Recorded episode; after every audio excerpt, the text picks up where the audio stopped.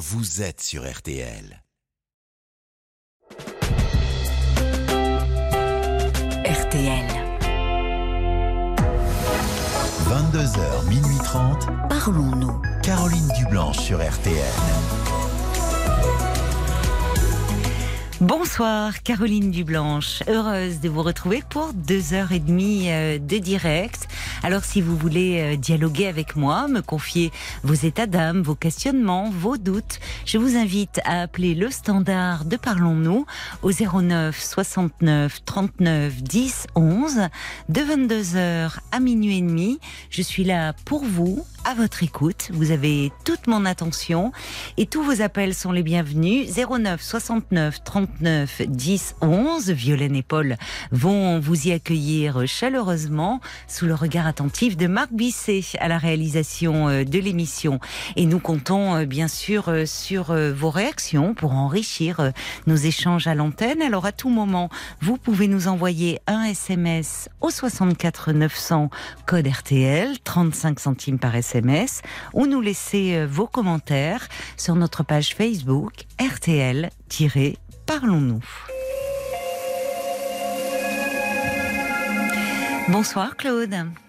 Bonsoir Caroline.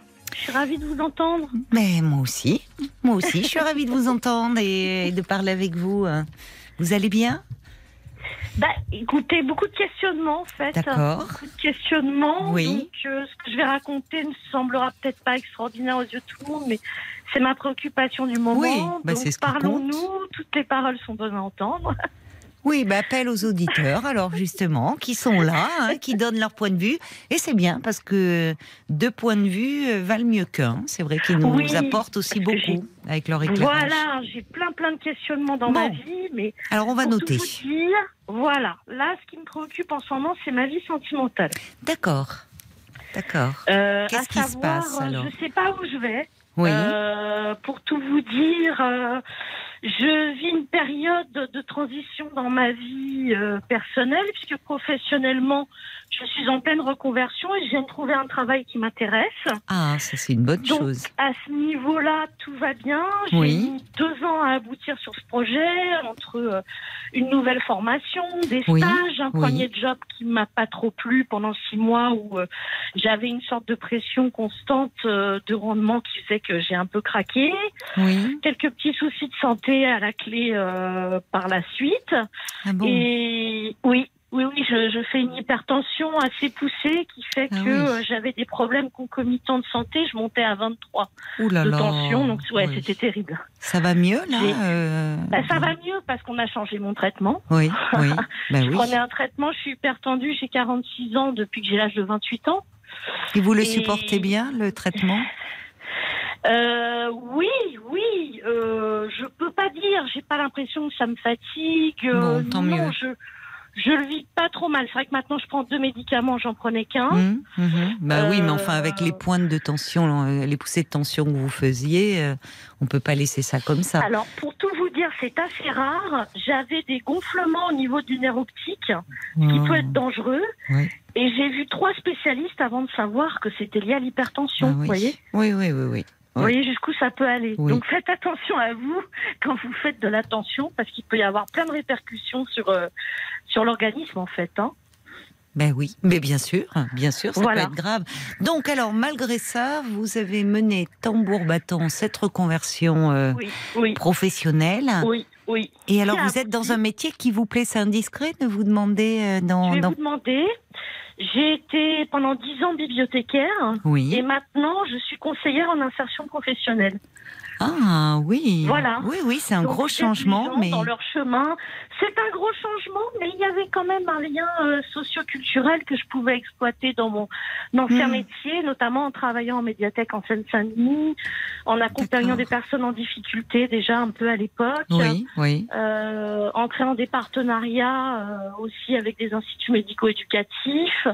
Il y avait plein de choses qui me posaient question déjà à ce moment-là, lorsque j'ai pensé reconversion, c'est venu Mm. naturellement. Voyez Bah, il y a du travail et, peu, euh, utile. il y a du travail, parce Oui. que dans les bibliothèques, ça devient un peu compliqué quand on n'est pas euh, titulaire dans la fonction publique. Bah, on les a vus euh, hein, dans la rue aussi lors des manifestations. C'était c'est rare, des, on voyait des bibliothécaires. Oui.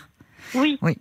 Oui. Cette profession qu'on- ne voyait peu auparavant, mais Oui, était- exactement. J'ai constaté Oui. ça. Oui. Et les gens ignorent encore le, le- souvent le cœur du métier qui avait beaucoup évolué sur Mm. euh, une vingtaine d'années et qui maintenant, euh, je sais pas, à l'heure du numérique, on a du Et mal oui. à comprendre la fonction et la, comment dire, euh, j'allais vous dire euh, l'importance aussi du rôle des médiateurs culturels parce Mm. qu'on était véritablement des médiateurs culturels dans ce métier-là, vous voyez. Oui. On était beaucoup plus polyvalents que ce que les gens peuvent imaginer. Oui, que, de que la bibliothèque la classique ou- euh, de, notre enfance. Exactement, exactement. Alors, sur le plan du travail, Oui, donc, si j'ai bien oui. compris, ça va bien, vous vous êtes donné Ça les moyens de cette reconversion, mais c'est sur le plan sentimental que vous vous posez des questions. Oui, oui. Pour tout vous dire, Caroline, ça m'a interpellée. J'ai Oui. vu un thérapeute là pendant quelques temps. Là, c'est plus compliqué au niveau de mon emploi du temps, donc je le vois moins. Oui, Et il m'a dit il y a pas longtemps, lorsque j'ai résumé ma, ma vie sentimentale, il m'a dit mais c'est pas possible, vous avez le syndrome du Saint Bernard. ça m'a, ça m'avait interpellée. oui, Donc vous voyez où je vais en venir. ben En oui. fait, oui. Pour résumer, je me suis retrouvée dans des relations avec des gens souvent euh, plus âgés que moi déjà. oui. Pas des hommes mariés, je tiens à le spécifier, mais des gens qui avaient un parcours de vie euh, plutôt très chaotique. Euh, bon, j'ai eu un premier amour, j'ai su il y a peu de temps, et je le fréquente plus depuis très longtemps, qu'il s'était suicidé. Ça, ça a été un passage assez douloureux, même si c'est quelqu'un que je fréquentais plus. Enfin, c'est une vieille histoire, mais bref. Mm. Euh, j'ai eu une relation sur une dizaine d'années avec un ancien toxicomane oui. euh, qui a été toxicomane quand même pendant 15 ans, donc qui, qui n'avait plus après d'avenir construit au niveau professionnel, pas Oui. de stabilité vraiment. Bon, Euh, mais j'ai été très amoureuse de lui et Mhm. c'était très fusionnel. Et là, je me retrouve, si vous voulez, depuis un an dans une histoire qui me ronge le cerveau. Euh, qui m'angoisse beaucoup et ça c'est pas normal parce que normalement on vit une relation on est dans l'épanouissement hein. Euh, Qu'est-ce qui vous angoisse dans cette histoire? Alors, c'est quelqu'un qui a 14 ans de plus que moi, D'accord. qui lui a un passé sentimental assez houleux avec euh, trois enfants de, de femmes différentes. Vous allez me dire aujourd'hui c'est assez banal, mais je vois bien quand même qu'il en paye encore le prix fort euh, et qu'il y a pas mal de choses qui le perturbent. C'est aussi quelqu'un qui est au, au chômage régulièrement depuis euh, peut-être huit ans à peu près, oui c'est ça.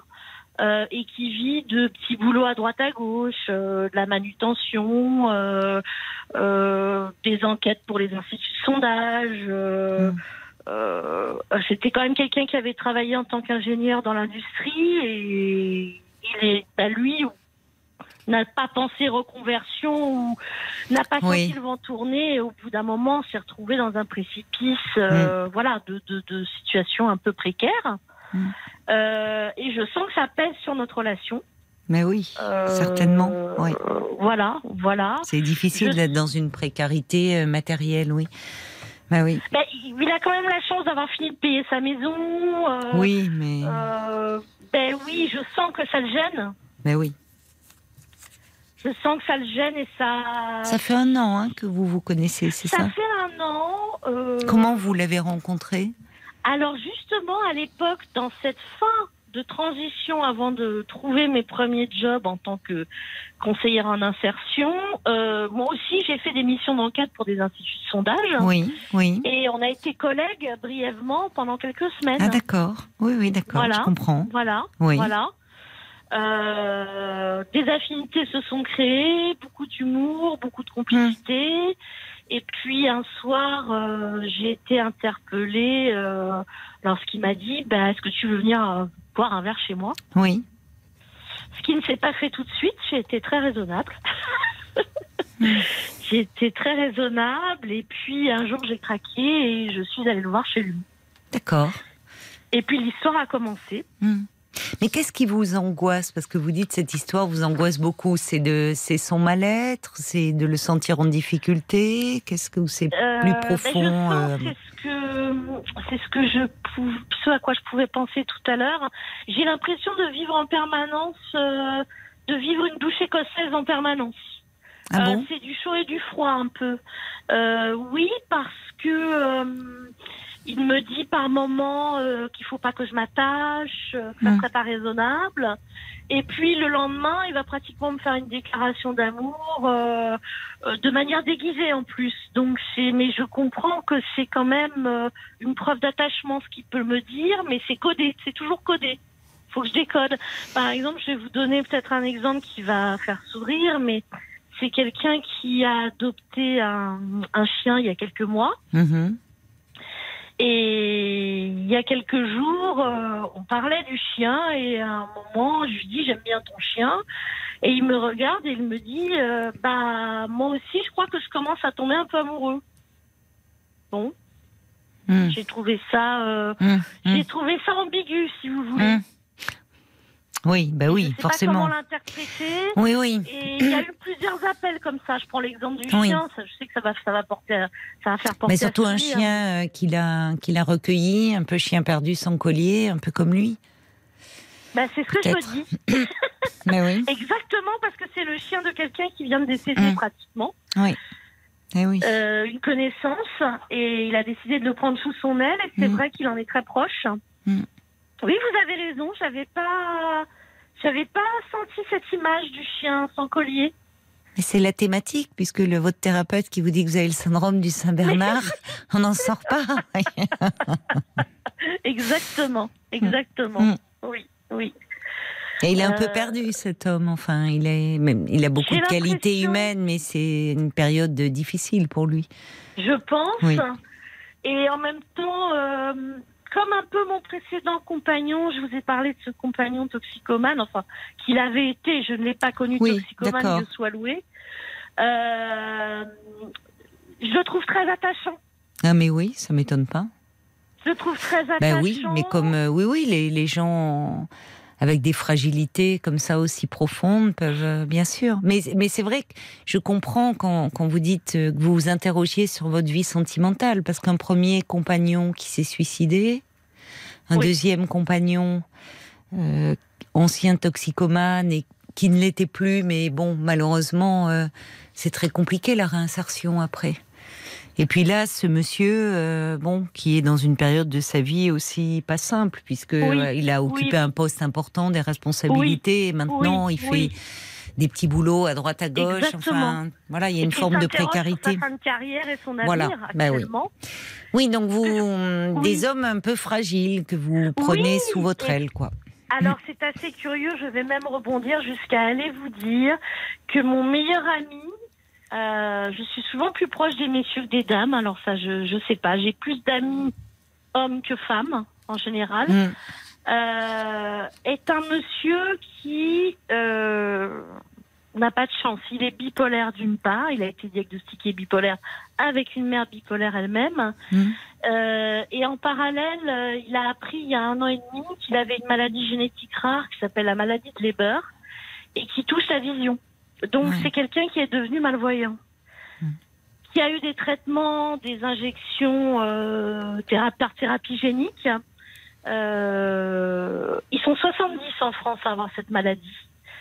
Mm. Et c'est quelqu'un que je vois très souvent, dont je m'occupe. Quand il est là, je suis parfois un peu aidante, il faut le dire. Euh, donc, vous voyez Mais oui, je vois, je vois.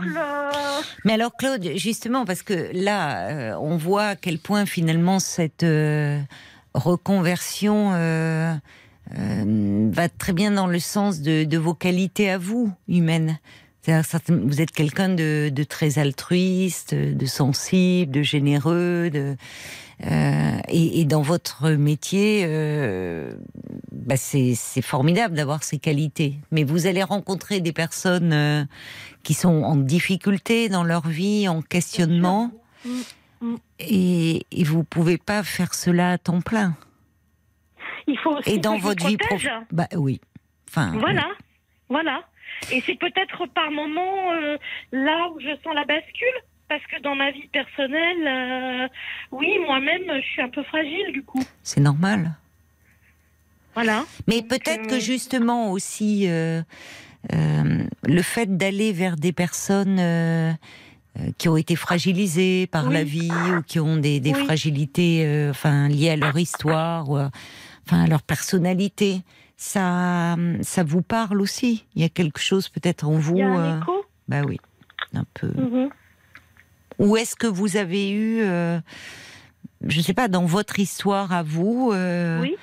euh, eu l'habitude précocement de prendre en charge comme ça quelqu'un qui n'allait pas Mais bien non, c'est ça que je comprends pas. Alors peut-être. Parce bon, que pourquoi ces hommes plus âgés, enfin, qu'est-ce que Je ça sais évoque pas. Alors juste pour situer, bon, j'ai 46 ans, je n'ai pas d'enfant.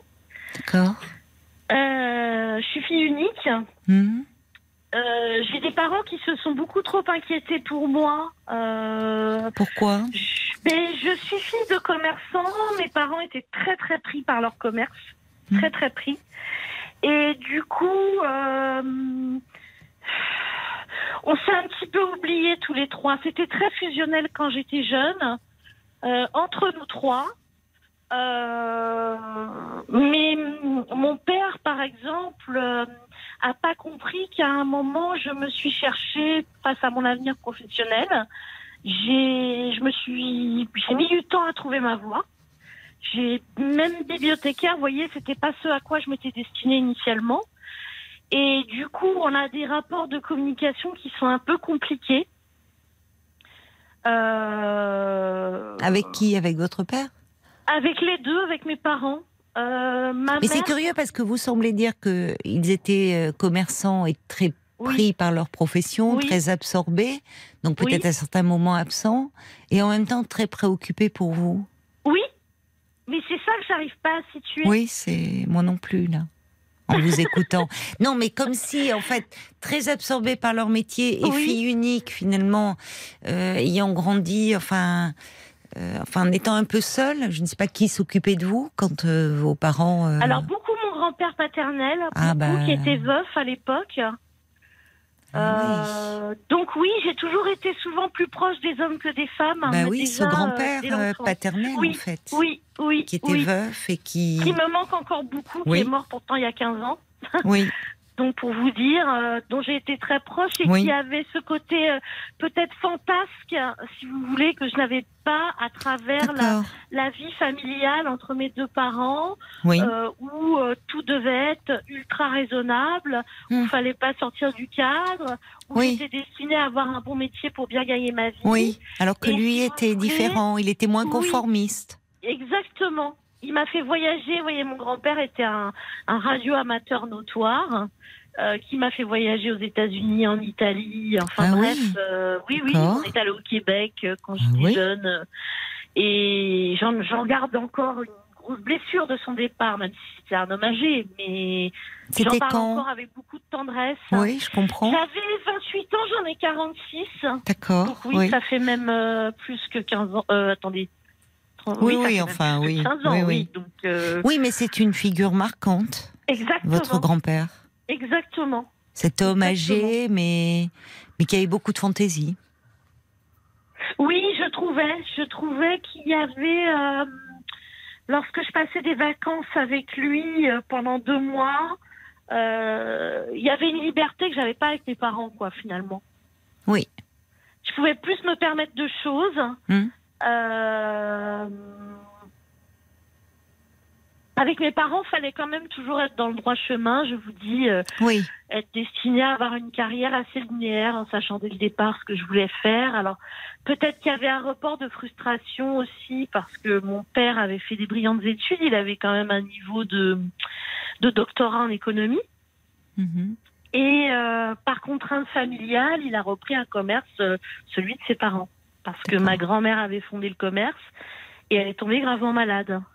oui. Donc Et il misait sur eu- vous, vous pensez euh, Exactement. Vous avez eu l'impression de le décevoir? Oui, beaucoup.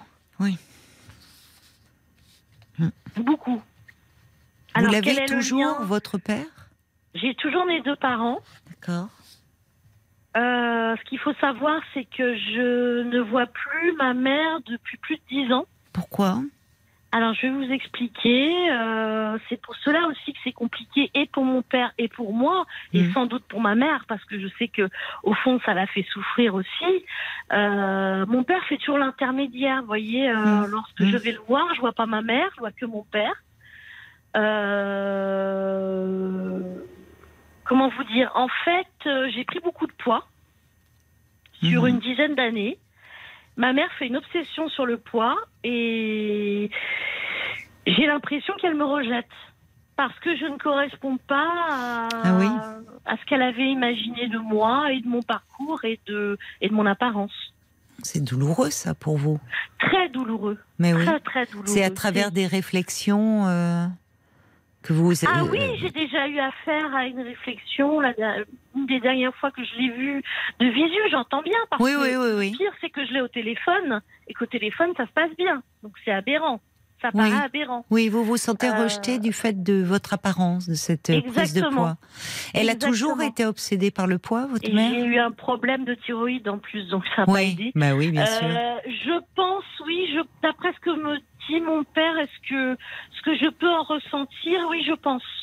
Elle est très mince, elle, elle est, elle fait très Elle attention très à sa menue, elle ligne. est toute petite et très menue. Oui, Oui. elle fait très attention Oui. à sa ligne. Même mon père parle un petit peu d'obsession. Oui, C'est pour vous dire. oui, Et puis ma mère était euh, la dernière euh, d'une fratrie de quatre enfants. oui. Et ses parents sont partis en retraite en Bourgogne. Elle avait 15 ans. Donc elle Mm. a dû pratiquement se débrouiller toute seule. Mhm. Donc je me suis demandé aussi si elle avait pas fait un peu d'anorexie, euh, si mentalement elle était bien, lorsque ses Peut-être. parents en gros lui ont fait comprendre qu'elle devait se débrouiller pour faire sa vie Mm. et qu'elle avait que 15 ans. Bon, les, vos relations ont toujours été euh, plus compliquées avec votre mère, vous diriez euh, Enfin, C'est difficile à dire parce que comme j'ai eu l'impression que mon père était quand même plus éloigné, parce que ma mère travaillait avec mon père, ils tenaient Mm. le commerce ensemble, mhm. mais elle s'octroyait quand même le mercredi pour les devoirs, pour Oui. m'aider, pour euh, des fois aller faire un tour, faire les boutiques, ce genre de choses. Euh, et mon père, je le sentais plus éloigné, plus jeune. Hmm. Oui, donc finalement, euh, heureusement qu'il y a eu ce grand-père Oui, pour vous. oui, Enfin, c'est Oui. auprès de lui parce que vous me dites votre père, enfin, était plus éloigné. euh, Oui. avec, euh, mais vous sentiez quand même des exigences de son côté, d'autant plus que vous étiez enfant unique. oui, exactement. Euh, avec ce sentiment de de l'avoir déçu dans le sens où lui avait fait Même de l- encore aujourd'hui, j'ai l'impression encore de le payer aujourd'hui, même si je suis beaucoup plus proche de mon père aujourd'hui. Oui. Mm. Et puis cette mère qui, bon, s'occupait de vous, mais à travers les devoirs, à travers, euh, enfin, c'est pas forcément une. le- L'enfant attend autre chose aussi de parents, enfin, une proximité plus affective. C'est vrai Mm. que ma mère et mon père me l'a déjà fait sentir. Ma mère n'est pas une grande expressive Mm. en matière de tendresse et de sentiments. Mais d'ailleurs, euh, vous dites. elle a dû oui. avoir des lacunes en fait. Oui, mais vous dites d'ailleurs que vous, euh, vous vous sentez mieux, plus en confiance avec les hommes qu'avec les femmes. L'image, oui. euh, enfin. Mais oui, Parce que l'image de, il y a, y ce grand-père, il y a ce grand, vous vous sentez, euh, euh, c'est connu pour vous. C'est intéressant ces hommes plus âgés dont vous vous occupez, dont vous prenez soin, qui vous inspirent euh, de Oui. la tendresse finalement. qui Oui, vous, oui, voilà, vous dites, ils vous émeuvent, ils vous attendrissent. oui. Il y a certainement un lien avec votre histoire. Mais le... Oui, mais ce que je comprends pas, Caroline, c'est que vous faites un lien. Alors oui, les, hommes ont, ont traversé ma vie de manière importante. Enfin, je parle du grand-père. Hmm. Mais euh, mon grand-père était quand même pas un homme fragile. Pourquoi le lien vers des hommes fragiles après? C'est ça que je. Je ne sais pas. Et pourquoi avez-vous, euh, vous avez décidé de ne pas avoir d'enfant? Non, je ne l'ai pas décidé. J'ai. euh, c'est vrai que mes histoires étaient suffisamment chaotiques et ma vie professionnelle, euh, euh, à, mon, à mon goût, pas suffisamment stable pour construire ce projet. Donc, Mais ils en étaient fait, peut-être un peu trop enfants eux-mêmes aussi. eux. Enfin, parce que vous avez une dimension maternelle, vous, dans la façon dont vous prenez en charge C'est vrai, oui. Ces Peut-être, hommes. peut-être, oui, oui, peut-être. Enfin, là, vous en percevez les limites, en tout cas. Exactement. Bon. Et du coup, je ne sais pas si euh, continuer cette relation avec ce Hmm. monsieur euh, me sera profitable et Oui. m'épanouira Bah, c'est- bout. c'est- en tout cas, écoutez-vous. Vous Ouais. m'avez dit euh, que cette histoire vous angoisse beaucoup. Donc, C'est curieux. ça dit et en quelque même temps, chose. J'ai pas envie que ça s'arrête. C'est, c'est, vous voyez? Mais moi, Alors, je pense qu'il faudrait que vous revoyiez. non, je pense que c'est pas de cet ordre-là. Mais euh, Ouais, ouais. je, je, enfin, étant donné la, peut-être ce que l'on peut espérer pour vous, enfin, en vous écoutant, Claude, c'est que aujourd'hui, où vous êtes dans une voie professionnelle qui vous corres- qui correspond bien à votre personnalité, Oui. l'aide, euh, le- l'écoute, le désir d'aider les autres, Exactement. et que vous allez et et vous vous êtes donné les moyens d'y arriver euh, à cela, vous avez réussi. Ça pas été euh, simple. oui, non, ça n'a oui. pas été simple, puisqu'avec des problèmes de santé euh, par ailleurs. Donc, euh, ce qu'on peut espérer, c'est que vous trouviez suffisamment d'épanouissement dans votre travail pour peut-être avoir moins besoin de, de, de mettre en avant ces compétences dans votre vie privée. De façon à ce Oui. que vous ayez, vous, une vie plus équilibrée. Parce que forcément, dans la relation de couple, quand il y en a un qui est fragile pour euh, Oui. diverses raisons, ça fragilise aussi la relation de couple. Et, euh, Oui. Oui. je et vous qu'au fond, euh, peut-être, enfin, pour vous, ça serait pas mal quand même que vous puissiez aussi vous appuyer sur quelqu'un et être dans une relation plus équilibrée en fait. Oui. Arrêtez de oui, porter. Oui, oui, oui.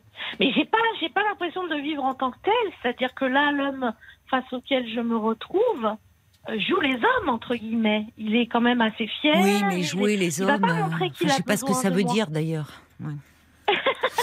Voyez. Oui, ce que je veux vous dire. Non, que mais bon, au-delà des apparences, oui. Oui, mais enfin, d'accord.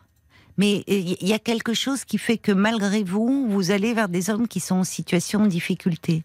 Et puis peut-être que de votre côté, euh, aussi cette prise de poids, ça interroge aussi. Alors, vous avez eu ces traitements aussi, l'hypertension, des problèmes de thyroïde. Oui, oui. Mais oui. est-ce que ça a un peu, euh, est-ce que ça n'a pas hum, mis à mal l'image que vous avez de vous-même aujourd'hui?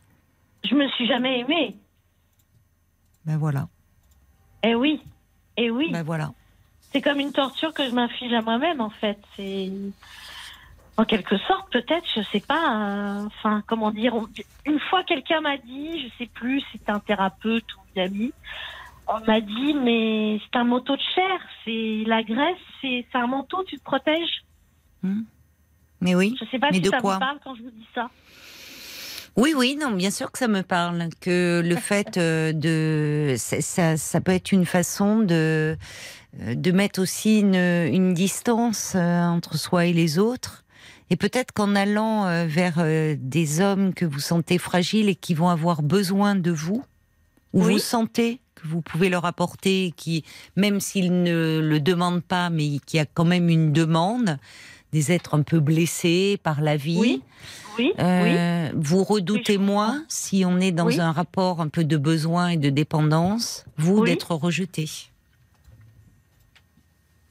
Oui, je comprends. Oui, oui, j'entends. J'entends. Moi, ce que j'entends surtout, c'est que le rapport à votre mère doit être douloureux.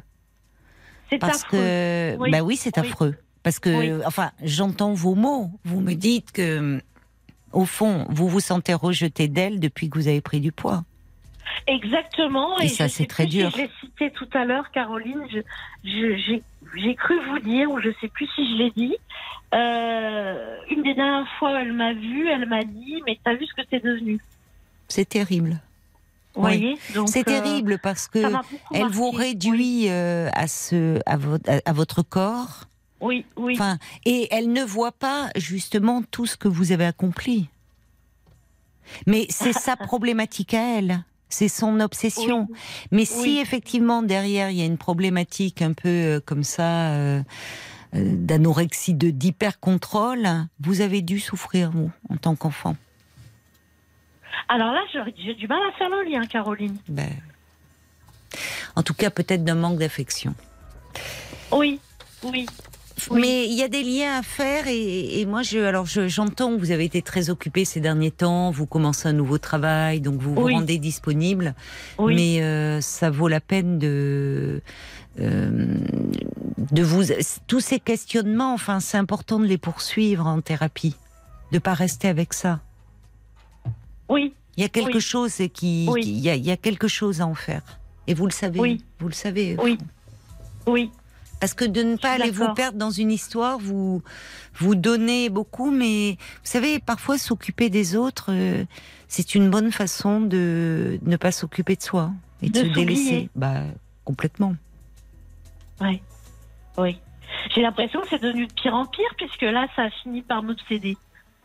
Bah, en tout cas, il y a une, euh, vous, vous en faites des liens. Vous vous rendez compte qu'il y a quand même euh, quelque chose qui se répète dans vos Bien histoires d'amour. Bien sûr. C'est pour ça que je voulais euh, vous en bon. parler. Oui. Bon. Et Oui. où vous me, vous parlez de ces hommes avec leur fragilité, mais il y a aussi chez vous une demande d'attention, d'amour, Oui. et Oui. qui serait importante d'écouter. Oui. Et au fond, on pourrait souhaiter pour vous que vous trouviez un homme qui puisse euh, euh, vous aimer pour ce que vous êtes aussi, Oui. Oui. Et de pas avoir besoin de donner autant pour, euh, voyez, établir une relation, que ça soit plus équilibré en gros. J'entends. On va se tourner euh, du côté de, de Paul, euh, voir un peu les réactions des auditeurs, peut-être.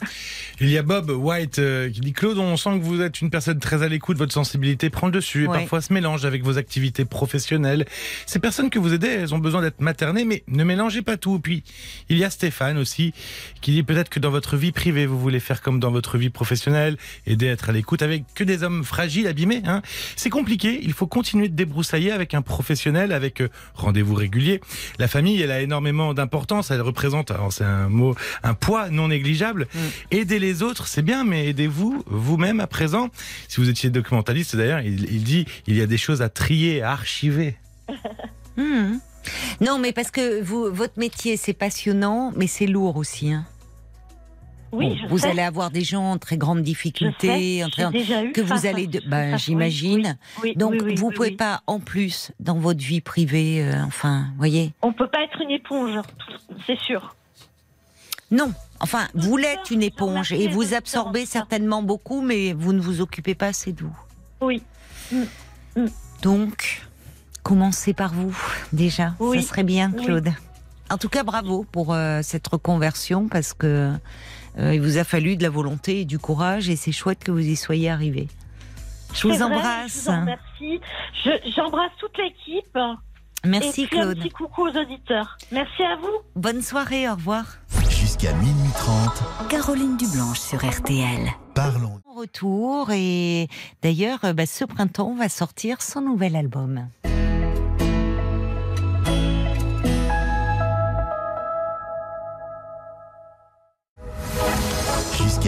Jusqu'à minuit 30, Parlons-nous.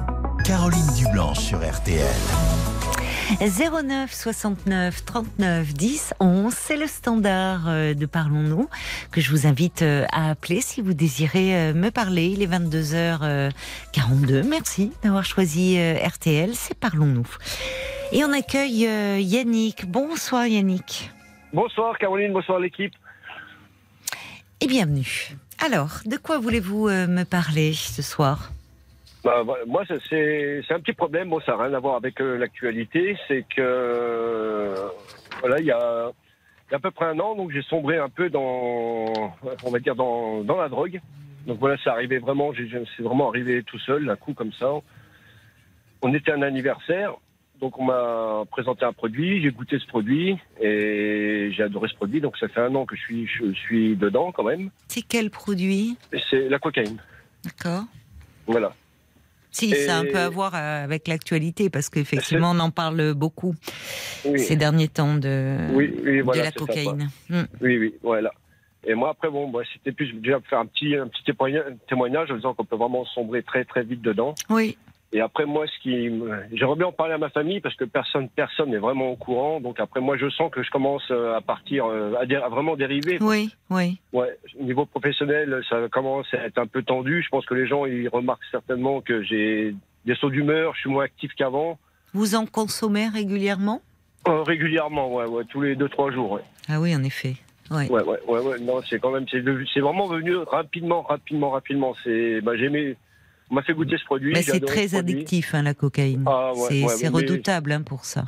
Ouais, je m'y attendais vraiment pas du tout. Au départ, c'était, oui, vous dites il y a un an, lors d'un anniversaire. Voilà un anniversaire, quelqu'un qui a sorti ça, alors que moi j'ai jamais, bon, jamais pris de drogue rien du tout avant, et là, tiens, je vais Mm. goûter. Bon, j'ai 49 ans, hein, donc. euh, Oui, c'est ça. oui, voilà. Qu'est-ce qui Ouais, fait ouais. qu'on dit euh, comme ça, je vais goûter à 49 ans? Enfin, à Je- 48, toi. oui, voilà, c'est l'année dernière. Parce que Bah, vous je- n'étiez pas sans savoir, enfin, j'imagine, voilà, c'est pas, vous n'avez pas 17, 18 ans, 20 ans, que, euh, euh, que c'est pas n'importe quel produit, la, non, la non, cocaïne. Bien sûr, oui, oui, bien sûr. Voilà, bah, j'ai voulu goûter en me disant, excusez-moi l'expression, mais je vais pas mourir. Quel, eff- quel effet ça fait? L'effet, c'est, oui, c'est, euphorique. On a un sentiment de, je veux pas dire de toute puissance. Si, vous pouvez le dire, parce que ça fait partie ouais, des effets, oui. ça fait partie des effets, quoi. Oui. ouais, ouais. Mais après, après, ça, c'est les effets. Moi, ce que je retiens plus, c'est les effets. euh, Oui, les, les effets. Ah, euh, je sais pas, vous êtes au bord de la route, apparemment arrêté. On... La liaison est pas très bonne, Yannick. Est-ce que vous êtes là? Non, on l'a perdu. On a entendu comme une grosse moto qui passait à côté. Euh, et on a perdu, euh, on a perdu Yannick. Donc euh, bon, on va essayer de. Je pense que Paul est en train d'essayer de le rappeler, mais j'espère que c'est pas un problème de, de réseau. D'ailleurs, c'est bon, un peu. On va en parler de cette de cette addiction, euh, de cette addiction et de. Alors moi, je suis pas du tout euh, addictologue, mais euh, évidemment, on en parle beaucoup euh, à travers l'actualité, mais ça permet aussi euh, de peut-être, espérons-le, euh, faire de la prévention et notamment sur les, les effets euh, de, de la cocaïne et, et le fait que c'est on, on tombe très très vite dans la dépendance. Est-ce que vous êtes revenu, Yannick? Je suis là. Vous êtes là. Voilà, Oui. oui. Alors d'ailleurs, Oui, j'étais j'étais en train de dire euh, parce qu'on entendait vous êtes au bord de la route. Oui. Oui. Et voilà, oui. Et après, voilà, c'est. Après, c'est bon, euh, pour en revenir dessus, c'est après, voilà, ça coûte extrêmement cher. Donc, moi, j'ai un métier, bon, que je gagne assez bien ma vie, mais bon, financièrement, c'est, enfin, c'est un gouffre, c'est tout ce qui va avec, quoi. Ben, en fait, ça, ouais. oui, surtout si effectivement vous en prenez tous les deux ou trois jours, parce que elle a- le coût a baissé. C'est de l'ordre de quoi 60, 80 euros le... Euh, non, 50, 50, 60 maintenant. Vous arrivez à trouver. ouais, Oui. Ah, oui, oui, oui. oui, ouais. D'accord. Mais effectivement, tous les deux ou trois jours. euh, Ouais, voilà, C'est un budget. C'est, euh, puis c'est pas un, des fois c'est deux, des fois c'est trois. C'est, si je suis au week-end que je rentre pas, euh, que je rentre pas bah, voir ma famille, parce que bon, je suis séparé, moi j'ai une fille, bon, et des fois je reste bloqué au travail justement pour pouvoir consommer tranquillement. Donc voilà, c'est. Ou C'est sur votre lieu de travail, mais vous êtes euh, en, enfin. Ouais. Je suis en- ce qu'on appelle en déplacement en fait. Voilà, donc moi je travaille, euh, je travaille dans une ville et j'habite dans une autre ville. quoi. Donc, oh là euh, là, voilà, donc vous prenez beaucoup ouais. le volant en plus. Ah non, mais jamais ça quand euh, quand je consomme. Non, je suis vraiment, je suis toujours à la maison. C'est quand euh, je travaille pas. C'est. D'accord. Vous voilà, arrivez à ouais, vous ouais. fixer cette limite-là? Ah oui, oui, oui, non, non, non, moi j'ai ces limites-là, oui, je ne sors pas quand je prends ça, je côtoie personne, je, voilà, Oui. je suis vraiment tout seul, voilà, oui, oui. Vous êtes seul, oui, c'est ça. C'est pas Oui, l'occasion. Ça a démarré de façon euh, Festive, alors récré- festive et récréative. Et rappelons Voilà. que bon, on parle de drogue, mais euh, sur le côté, euh, voilà. Et, et maintenant, c'est euh, vous êtes seul à consommer quand vous oui, consommez. voilà, ça, ouais, oui, oui, voilà. Alors, le, le côté, euh, vous, vous dites euh, finalement les, les- les- cette sensation de toute puissance, cette euphorie que ça vous a procuré, cette euh, finalement quel intérêt quand on est seul? Au Voilà. fond C'est, l'addiction du produit maintenant, oui, l'intérêt, voilà. C'est ça. Maintenant, c'est votre. en fait, c'est ouais, plus fort que vous, quoi. C'est plus fort, non, mais c'est vous le le- réclame. Voilà, votre cerveau le- le réclame. C'est le terme, voilà, c'est ça. C'est, ça, c'est après pour, moi, c'est un peu pour expliquer un peu aux gens. C'est, c'est pas physique, c'est vraiment mental, quoi. C'est, je vais avoir des clics, il, m'en faut, que j'aille en chercher. C'est, impressionnant, quoi. Alors, c'est c'est en fait votre cerveau hein, qui commande, qui, qui réclame sa dose. Hein. D'accord. Enfin, je, moi, je suis pas. Vous voyez, je, ne- je ne suis pas médecin, donc pas neurologue, pas euh, addictologue, mais on sait que ça entraîne des bouleversements. euh, euh, très importante dans le cerveau, via les circuits de récompense et autres. Ça va très vite. Et en fait, oui, c'est physique, mais c'est quand même votre cerveau qui réclame sa dose. Et donc, euh, c'est bien le problème de l'addiction, c'est qu'à un moment, euh, bah, vous n'êtes plus, euh, vous n'avez plus les commandes, quoi. Vous n'avez non, plus le contrôle, non. en fait. Là, je me rends compte que je suis vraiment plus maître, quoi. Ouais, y a vraiment ça. pas très. Et je, je me demande, c'est un peu, si c'est pas par rapport à l'accident de Pierre Palmate que je me suis beaucoup, beaucoup remis en question en me disant purée, merde, excusez-moi l'expression. Non, non, mais Mais, euh, ouais, oui, ouais, je comprends. Je me suis dit purée, mais j'en suis à ce point-là peut-être.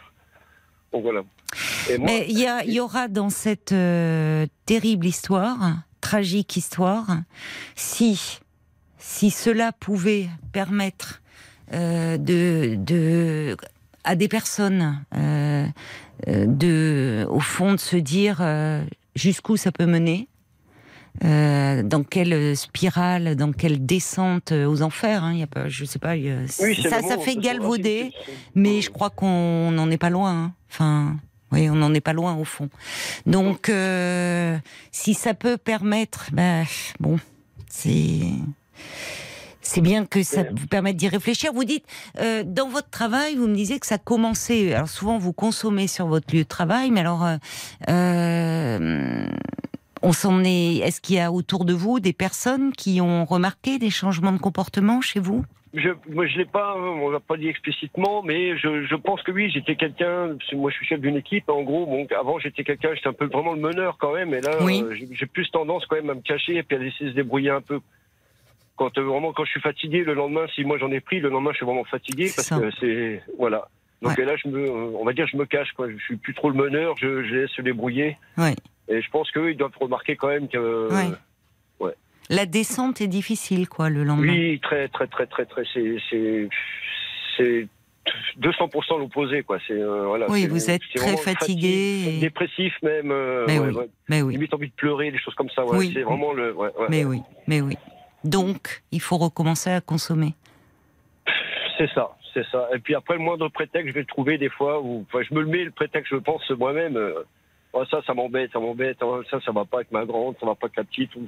Avec Des vos petites choses, filles. hein, après. Non, non, mais après, c'est- je me cherche vraiment euh, des fois des prétextes pour aller pour aller rechercher. Quoi. Bah, c'est Ouais, c- comme vous dites, la descente est difficile. C'est-à-dire que là, c'est c'est la dépression, quoi. C'est long déjà un an hein, de consommation, mais c'est Oui, oui. mais il est possible. Enfin, je veux dire, cette prise de conscience, elle est importante. Il faut il faut justement euh, euh, en profiter pour faire une démarche. Parce que vous me dites en parler à votre famille. Qu'est-ce que c'est à à qui voulez-vous en parler? Ben moi, moi, moi, j'ai toujours, toujours mes parents, mais voilà. Après, c'est oui. Est-ce que je sais pas. Peut-être leur parler. Est-ce que ça, ça peut, ça m'apportera peut-être rien de leur parler? Je sais pas du tout. Mais bon, je sais que j'ai besoin d'aide quelque part, mais je Oui. sais pas vraiment si. Mais bon, peut-être qu'un soutien de la famille, ça peut. Même Et à la pourquoi- mère de mes enfants. Oui. Pourquoi pas? Alors je euh, pourquoi pas déjà euh, aller euh, dans voir un médecin? Enfin, et, ouais. et d'aller dans un dans un service d'addictologie parce qu'en fait il va falloir que vous soyez pris en charge par une équipe. C'est là déjà un peu sur le plan euh, général parce que je sais pas. Enfin, il y a vous êtes fatigué. Il y y a aussi évidemment les effets euh, de la cocaïne, mais il y a aussi euh, le fait que vous vous dormez Ben, pas quand vous prenez enfin ça. Non, mais c'est ça. Puis, puis Donc votre quand- sommeil est altéré, vous êtes aussi très déshydraté. Enfin, vous voyez, il faut Ah oui, oui. il va bon, falloir, non, euh, j'ai perdu 10 kilos de toute façon. Ben Après, oui. c'est ouais, 10 voilà. ki- en un Ouais, an ouais. 10 kilos. Oui, c'est Ouais, ça. ah oui, oui, oui. Oui. Ça. Après, j'ai voulu en parler. un- Oui, excusez-moi. Non, je vous en prie, vous avez voulu en parler à qui? À mon médecin, mais bon, mon médecin, ça fait 30 ans que je le connais et j'ose pas lui en parler, alors que bon, je sais très bien que c'est- bien une personne que je peux en parler, c'est lui. Oui, Et Il y a un ouais, secret médical. voilà. Mais vous avez, oui, vous avez peur euh, de quoi? Ah, Du regard euh, Voilà, peut-être de son regard, peut-être. euh, Non, je je sais pas, ouais.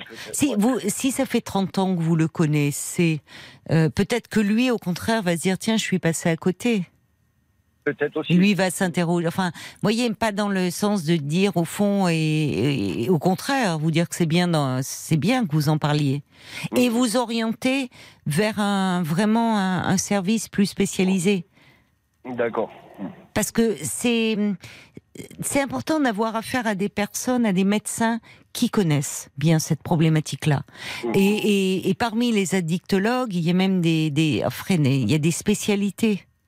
Donc vous serez en, en terrain connu avec quelqu'un qui évidemment euh, ne va porter aucun jugement, euh, mais qui au contraire va voir avec vous qu'est-ce qu'on peut mettre en place.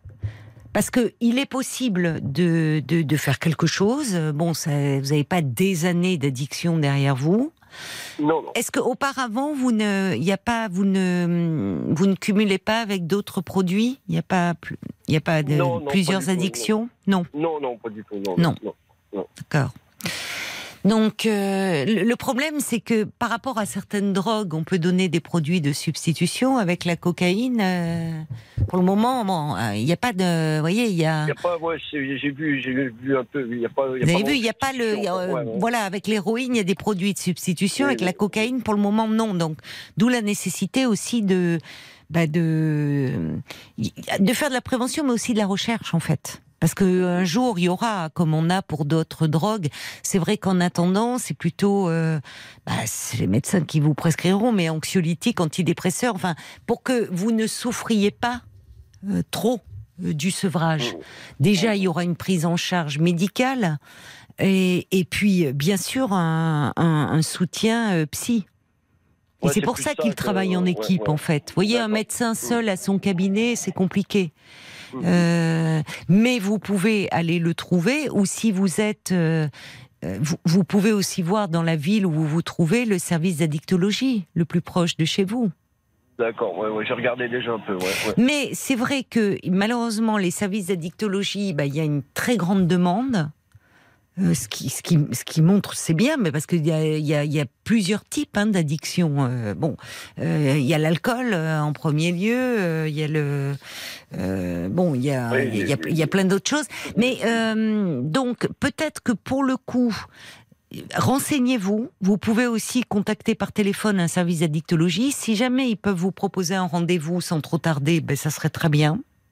Ouais, ouais, Surfez je- un peu sur la vague là, de dire euh, justement, compte tenu de l'actualité, de tout ce dont on parle, vous vous dites. euh, Mince, j'en suis là. Je pourrais peut-être en être là. Enfin, ou qu'est-ce que ça va encore euh, Oui, Euh, voilà, oui, oui, oui. Après. Non, mais je vais, je, je vais m'en occuper. Parce que j'entends votre soutien. C'est vrai que parler à la famille, si vous avez la chance d'avoir, euh, le problème c'est que hum, il faut que vous soyez soutenu. Or la famille peut-être, et, et d'autant plus dans cette actualité. Je, je, je, je- enfin, je sais pas. Je pense à vos parents vont peut-être certainement se faire beaucoup de soucis. Oui, il beaucoup oui, s'inquiéter pour ils sont- vous. Ils sont, ils sont âgés en plus, oui, oui. oui. voyez, donc euh, euh, si ils ne, ils ne, ils ne sont pas sans suivre, enfin c'est difficile d'échapper à cette actualité. On en parle partout. Mhm. Donc peut-être que va naître dans leur esprit des images associées qui ne correspondent pas à votre vécu. D'accord. Parce oui, que oui, semble-t-il, ça vous a pas amené sur d'autres terrains. Vous dites que vous consommez aujourd'hui plutôt seul. oui. Non, voilà, c'est ça. J'arrive à garder ma vie, ma vie. Bon. après, oui. Mais vous voyez, si vos parents sont âgés, ce sont vos parents, ils risquent de se faire beaucoup de soucis. Et au fond, est-ce que porter leur inquiétude, je ne sais pas, c'est une question que je me pose, et leur angoisse va pas être un poids de plus pour vous Non, moi je pense, oui, oui, je pense qu'après, puis même leur regard, je me dirais dans ma tête, moi je ne serais pas bien en me disant, je, vais les décevoir. For- forcément, si je vais leur dire, je vais les décevoir. Quoi. Les décevoir, les inquiéter surtout, Les je pense. inquiéter, oui, beaucoup. voilà, oui, oui, oui, plus les inquiéter, je pense, oui, oui. Là, là où avec un médecin, euh, au contraire, enfin, il n'y a pas justement, on n'est pas dans l'affectif, mais on est, euh, euh, il n'y a, pas de jugement non plus, parce que le fait même que vous fassiez une démarche montre que bah ils sont là pour, euh, ils, ils comprennent ce que vous vivez et pour vous aider. Voyez? D'accord. Donc, euh, donc, renseignez-vous, euh, renseignez-vous. Et votre médecin traitant peut aussi, à ce moment-là, si c'était, il y avait des délais un peu longs, faire une lettre ou téléphoner pour Non, mais un ça, peu. je peux, je peux l'appeler, là, j'ai bon, son portable et tout, ça, je peux, ça, y a pas de souci. Je vais, je vais, je vais en toucher un mot, je vais l'appeler demain. Ouais. Oui, parlez-lui en, Ouais, ouais. parlez-lui en, parce que euh, là encore une fois, il y a un secret médical. Donc, euh, et, et il pourra peut-être lui vous orienter euh, vers euh, vers les bonnes personnes.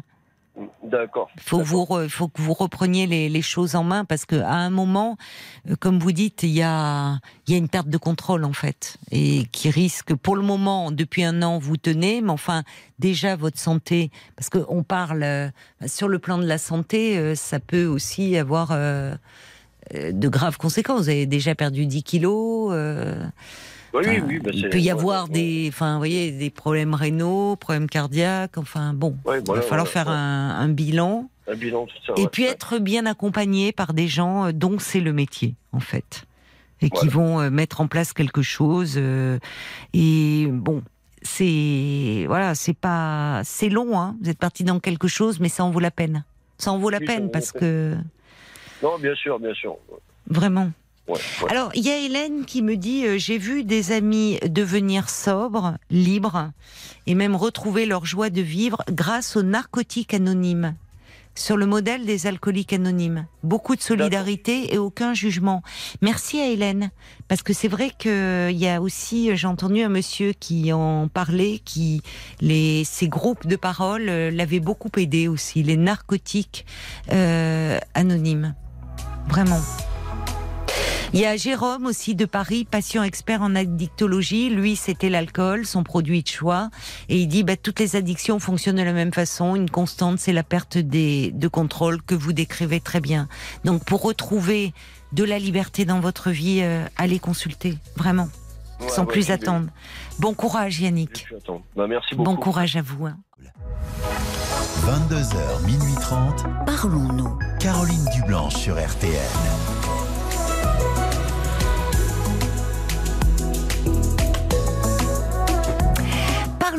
Chaque soir de la semaine sur RTL de 22h à minuit et demi. L'antenne est à vous au 09 69 39 10 11. Alors si vous traversez une période difficile, si vous vous posez des questions euh, sur votre vie, sur votre couple, un conflit avec un de vos proches euh, vous tracasse, si c'est au travail que vous rencontrez euh, des difficultés, je suis là pour vous, à votre écoute, pour vous aider à y voir plus clair et à avancer dans vos questionnements. Pour me parler, c'est très simple. hein. Vous passez un petit coup de fil au standard au prix d'un appel local 09 69 39 10 11. Vous avez euh, soit Violaine, soit Paul à l'autre bout du fil qui vous accueille avec beaucoup de gentillesse et qui vous guide jusqu'à l'antenne. Et puis, euh, ben, on compte cette émission, on l'a fait ensemble. Alors, vos témoignages, vos réactions sont, sont importants. Vous pouvez nous envoyer un SMS en commençant votre message par les trois lettres RTL, puis votre message que vous envoyez au 64 900 35 centimes par SMS. Paul est également attentif aux commentaires que vous laissez euh, sur la page euh, Facebook euh, de l'émission RTL-Parlons-nous. Et des réactions qui sont arrivées pendant les infos de 23 heures au témoignage de Yannick qui était avec nous juste, juste avant les infos. Yannick qui nous dit que voilà, il a lors d'un anniversaire euh, euh, l'année dernière, euh, il est il a consommé de la cocaïne, il avait alors 48 ans, et euh, l'effet a été tellement puissant, tellement, euh, il me disait, j'ose pas dire euh, comme une sorte de toute puissance, mais euh, il y a quelque chose effectivement de cet ordre-là. Bah, depuis, il est devenu un consommateur régulier au point d'en prendre tous les deux à trois jours. Il se rend compte qu'il change, que au travail, bah, en tant que chef d'équipe, il délaisse justement un peu son équipe. Euh, il se sent perdu euh, et voudrait pouvoir reprendre un peu le contrôle de sa vie. Alors beaucoup de, messages euh, déjà pour le remercier de, sa sincérité. C'est ce que dit Louisa. Votre appel est le premier pas vers votre nouvelle vie. Mes pensées vous accompagnent. Euh, il y a également Jacques qui dit euh, bah, votre démarche est lucide, courageuse. N'attendez pas pour agir, profitez de cet élan, de cette prise de conscience pour sortir euh, de ce cauchemar. Tout mon soutien et merci encore de votre témoignage. Paul, des réactions également euh, sur ce sujet? Peut-être des personnes qui auraient fait partie d'ailleurs des narcotiques anonymes dont a parlé Hélène euh? Alors, il y a Nat euh, qui euh, dit Yannick, si je peux me permettre, arrêtez ça, faites-vous soigner avant que l'enfer ne vous touche. Pensez à vos enfants. faites-le aussi pour eux. Il y a euh, Stéphane qui dit, vous avez le recul nécessaire pour vouloir vous aider, et c'est déjà un très bon point. Foncez Ouais. dans cette direction. Et puis le valet de cœur qui dit juste une phrase, rappelez-vous, votre liberté n'a pas de prix. Oui. Et là aussi, euh, on parle beaucoup de la répression, mais euh, c'est au niveau de la prévention. On se rend compte parce que Yannick lui-même dit, enfin voilà, j'avais 48 ans, j'y avais jamais touché. Je me suis dit, oh bah je vais pas mourir idiot. Tiens, quel effet ça fait? Et en fait, on se rend compte que euh, s'il y avait un message à faire passer, c'est de jamais y toucher en fait. C'est de jamais y toucher parce que euh, moi, ce qui m'a frappé dans tous les témoignages qu'on entend de psychiatres, euh, addictologues, c'est que la cocaïne particulièrement, euh, c'est on, tombe, enfin extrêmement vite dans l'addiction. Quoi. Le cerveau en redemande, c'est c'est une spirale infernale. Donc, si on pouvait dire aux jeunes, mais bon, euh, malheureusement, parce qu'on sait aussi chez les jeunes, on voit des, des polyaddictions, euh, alcool, euh, cocaïne, de jamais y toucher si on se retrouvait dans une soirée, dans un truc. Voilà, ça serait, important aussi de faire passer ces messages-là, mais pas suffisant, bien sûr. Allez, on va écouter un petit peu de musique. 22h, minuit 30. Parlons-nous. Caroline Dublanche sur RTL. Bonsoir Sébastien. Bonsoir, Caroline. Et bienvenue sur l'antenne de RTL. Merci beaucoup à vous de me recevoir déjà. Alors, de quoi voulez-vous euh, me parler, Sébastien? Eh bien, écoutez, aujourd'hui, euh, j'ai un gros problème, c'est que ma vie, ma vie a fait que j'ai toujours des hauts et des bas. Et quand j'ai un haut, j'ai forcément un bas derrière. Et j'arrive pas à comprendre pourquoi. Alors, peut-être je suis trop perfectionniste. Oui, parce que c'est pas, enfin, la, la vie c'est jamais linéaire. Il y a, comme vous dites, des hauts et des bas. Mais, Tout euh, à fait. mais vous pouvez un peu m'en dire un, un peu plus, s'il vous plaît, parce que c'est un peu sibyllin là. C'est-à-dire que, voilà, je, je peux pas dire que j'ai une vie malheureuse, même Oui. si j'ai perdu, j'ai perdu, j'ai eu une grosse déception très jeune, mais je pense que ça m'a marqué. Oui, Et, et j'ai toujours voulu monter, monter, monter, monter pour être le meilleur parce que j'avais un papa qui, qui, qui, voilà, qui faisait tout pour nous. Parce que j'ai un frère et une sœur. Et hum, monter dans l'excellence. L'excellence, je l'ai presque atteint. Et, et j'ai- peur que justement l'excellence, je l'ai pas dans le dans l'affectif. Il y a toujours ce haut et ce bas que je n'arrive pas à comprendre. Alors, qu'est-ce que c'est ce, ce- cette grosse déception dans l'enfance dont vous me parlez? Ah, c'est le décès de ma maman. Non, c'est pas une déception, ça, c'est un traumatisme. Vous aviez quel âge quand vous avez perdu votre mère? Non. Pardon? 10 ans, 10 ans. pardon. D'accord. Oui. Elle était malade ou qu'est-ce qui s'est passé? C'est, c'est, elle était malade, disons que pression dé- déjà à l'époque, hein, j'ai 53 ans, donc... euh, Dépression? la, la ligne n'est pas très bonne, hein, donc euh, j'entends. Ah vous je avez un haut-parleur, j'ai l'impression. Euh, non, Paul m'a dit que c'était mieux avec les écouteurs, sinon le, le haut-parleur, je peux pas l'enlever. Ah bon, bah tant pis. Alors, oui, votre maman souffrait de, de dépression, c'est ça que vous m'avez dit? J'ai pas, j'ai pas entendu. Oui. Oui, Euh, d'accord. enfin, de dépression, on, peut dire ça comme ça, oui. Mais euh, euh, surmenage, quoi. Déjà à l'époque. Pression du Oui, travail. mais elle a mis fin à ses jours? euh, C'était un appel au secours, mais malheureusement le cœur a pas tenu. Et, Oui, d'accord. Oh, c'est lourd. ouais. Et bah, j'ai- vu tout le processus. Et je sais pas si c'est ça qui m'a marqué ou quoi. Et Qu'est-ce que vous voulez dire par euh, processus?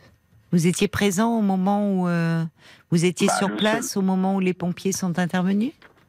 Le seul moment que euh, on m'a refusé de voir, c'est la mise en bière, c'est tout. D'accord. Tout le reste, je l'ai vécu à côté de mon papa parce que le pauvre, euh, il était un peu normal. C'est ce que moi, j'ai, de ce jour-là, j'ai voulu monter dans l'excellence, euh, et j'ai réussi ou presque à atteindre ce que je voulais. Dans le travail, donc vous voulez dire? Dans le travail, mais justement dans l'amitié, je, je l'ai eu, mais que par pic. Alors, c'est là où. Bah, Dans l'amitié, on ne demande pas l'excellence. Enfin, vous voyez, on peut pas tout mettre sur le même plan. Enfin, pourquoi ce désir? Enfin, c'est épuisant cette course à l'excellence. Enfin, à un moment, euh, alors c'est, je sais pas lié à votre bon histoire forcément, mais je, je ne sais pas quel âge vous avez aujourd'hui, Sébastien. euh, 53 ans. Bon, donc euh, à un moment, euh, qu'est-ce que vous cherchez encore à prouver? À qui? Euh, Ah, Aux yeux de qui? Euh Pardon, je me suis mal exprimé, euh, Caroline. Excusez-moi. C'est, c'est pas que je recherche l'ex- l'excellence, euh, le bien-être. Mais ça n'a en rien à voir, ça. hein. Voyez, enfin, le bien-être et l'excellence. Parce que depuis le début, vous me parlez d'excellence. Alors que vous aspiriez à un bien-être, oui. Mais qu'est-ce qui ne va pas aujourd'hui dans votre vie? Vous me Eh dites que dans votre travail, euh, bon, c'est sur quel plan que ça ne va pas? C'est, justement, dans mon travail, tout va bien. Pas- Il y a pas de Oui, ça j'ai compris. Oui, oui, que sur le plan professionnel, vous étiez satisfait? Voilà, tout à fait. Mais c'est, c'est, pour moi impossible. Enfin, impossible. Je ne sais pas si c'est impossible ou pas, mais je n'arrive pas à, à- à pouvoir allier la même chose dans, dans les relations amoureuses, parce que j'ai quand même été 20 ans avec euh, avec une avec mon ex-épouse. On a eu deux enfants magnifiques, on a eu une très belle vie, j'ai eu de très bons moments, j'ai passé, j'ai passé de bons moments, Mhm. mais à chaque fois, à chaque fois, à chaque fois, ça retombe. Alors c'est quoi le bas que vous traversez? Puisque vous dites euh, il y a les hauts et les bas, c'est quoi cette période de bas en ce moment? Bah, C'est votre bas, séparation?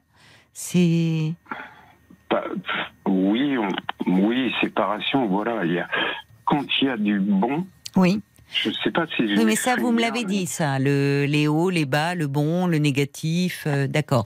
Mais ça c'est ce que je vous redis, on est un peu dans les généralités, il n'y a pas de mais derrière ça, c'est comme si au fond euh, vous n'en finissiez pas de payer quelque chose. Il y a un peu une croyance comme ça qui est assez répandue quand on a quand il nous arrive quelque chose de bon dans la vie pour reprendre votre expression, euh, qu'on Oui. est heureux, comme euh, comme si on courbait le dos en disant là qu'est-ce qui va me tomber dessus? Voyez, une forme de culpabilité. à- ah, le- on est presque trop bien, trop heureux, on va le payer. C'est exactement ça. Mais c'est là où vous êtes, franchement, Caroline, et c'est pas de la flagornerie, vous êtes absolument génial parce que vous Non. tapez là juste où ça va bien, quoi. C'est exactement ça, et c'est exactement la question. Quand vous, vous me le dites, j'en prends conscience là à l'instant T. Euh, mais pourquoi? Qu'est-ce qu'on peut faire contre ça? Vous- Je sais que vous n'êtes pas docteur, Non, mais je suis psychologue. Oui, Donc euh, qu'est-ce qu'on peut faire? C'est déjà, bah oui, bah oui, Et j'en ai consulté, mais tout ne se soigne pas avec des médicaments. ah non non. Puis moi, je suis contre les médicaments. Ah, il y a des médicaments qui aident, hein. qui aident, Ah, euh, oui. eh bien, oui, mais, mais Là, qui ne sont pas seuls suffisants. Mais euh, quelle est euh, aujourd'hui finalement Vous êtes dans une dans une souffrance, dans vous évoquez euh, comme si au fond vous étiez jamais remis de.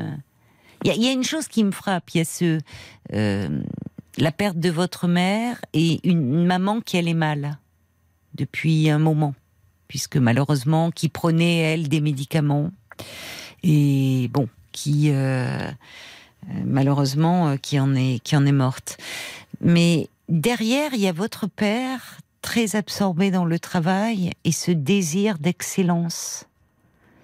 Et, et Ah, là, là, c'est vertigineux entre les deux, parce que entre euh, l'enfant que vous étiez accablé de chagrin et dans ce grand vide, et puis en même temps ce besoin de, de, de comme pour compenser le malheur, je vais être dans l'excellence. Mais au fond, euh, au fond, euh, le côté malheureux et petit garçon euh, perdu euh, sans sa maman et malheureux, il reste ça. Quel que soit, euh, vous pouvez être président de la République, vous pouvez, euh, vous voyez, le- cette blessure-là, elle est là, semble-t-il. Vous l'avez Oui, évoqué d'emblée. Donc, euh, Tout à fait, tout à ça fait. change rien, Et- en fait. Et je m'en cache pas. Il n'y a mais- pas lieu de vous en cacher, mais il y a forcément un, un décalage. Et peut-être que cette séparation que vous, vous êtes en train de traverser, ben, vous replonge dans, dans le manque, au fond, dans le... Et 40 ans après. Mais oui, mais oui, mais... Et pourtant, j'ai vu des. j'ai- J'ai été conseillé j'ai- Oui, par qui par euh, des psychologues, des psychiatres. Vous avez fait la démarche euh, Ah oui, tout à fait, oui. D'accord, J'ai même eu, comme, euh, comme j'ai dit à, à Violaine, oui, euh, j'ai eu une période où justement j'avais plus franchement la tête sur les épaules. Hmm, Ça peut arriver aussi. hmm, Mes enfants étaient sortis de. de, de- de- Enfin, ils étaient bien éduqués, tout comme il faut. oui, Euh, j'ai eu une période d'alcoolisme euh, de, de, de six mois, mais oui, c'est là où je me suis fait un petit peu aider, mais de volonté par moi-même, hmm, parce que parce que je suis je, je suis pas un bélier pour rien non plus. J'ai la volonté de m'en sortir et de me remettre sur le droit chemin. Hmm. Mais même sur le droit chemin, aujourd'hui, j'ai l'impression de plus avoir le bonheur.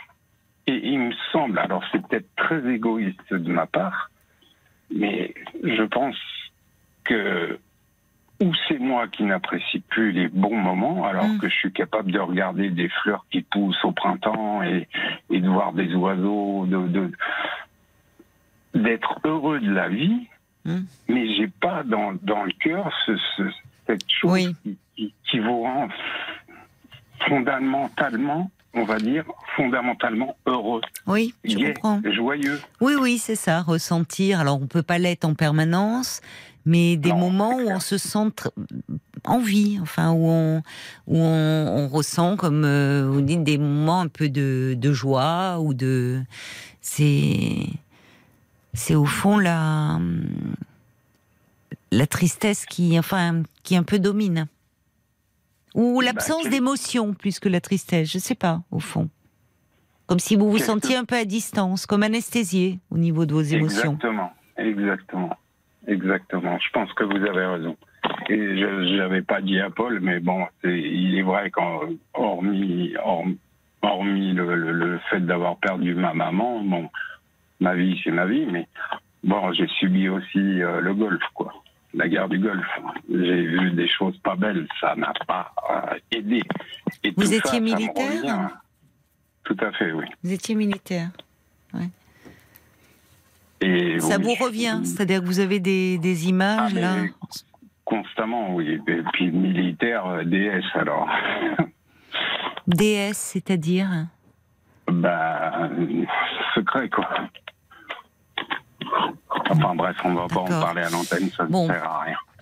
Mais voilà, moi, ce que. Ce que Mais vous êtes actuellement. En fait, on, on pourrait penser que quand, quand on arrive, ce que vous décrivez, euh, où vous traversez la vie, au fond, euh, plus rien n'a de saveur. C'est-à-dire qu'au fond, il n'y a plus de des petits moments comme ça de de, de, de bonheur, même si c'est si si c'est furtif, des petits moments de joie où euh, on pourrait dire, bah, si on anesthésié, on souffre pas. Mais c'est douloureux de plus rien ressentir.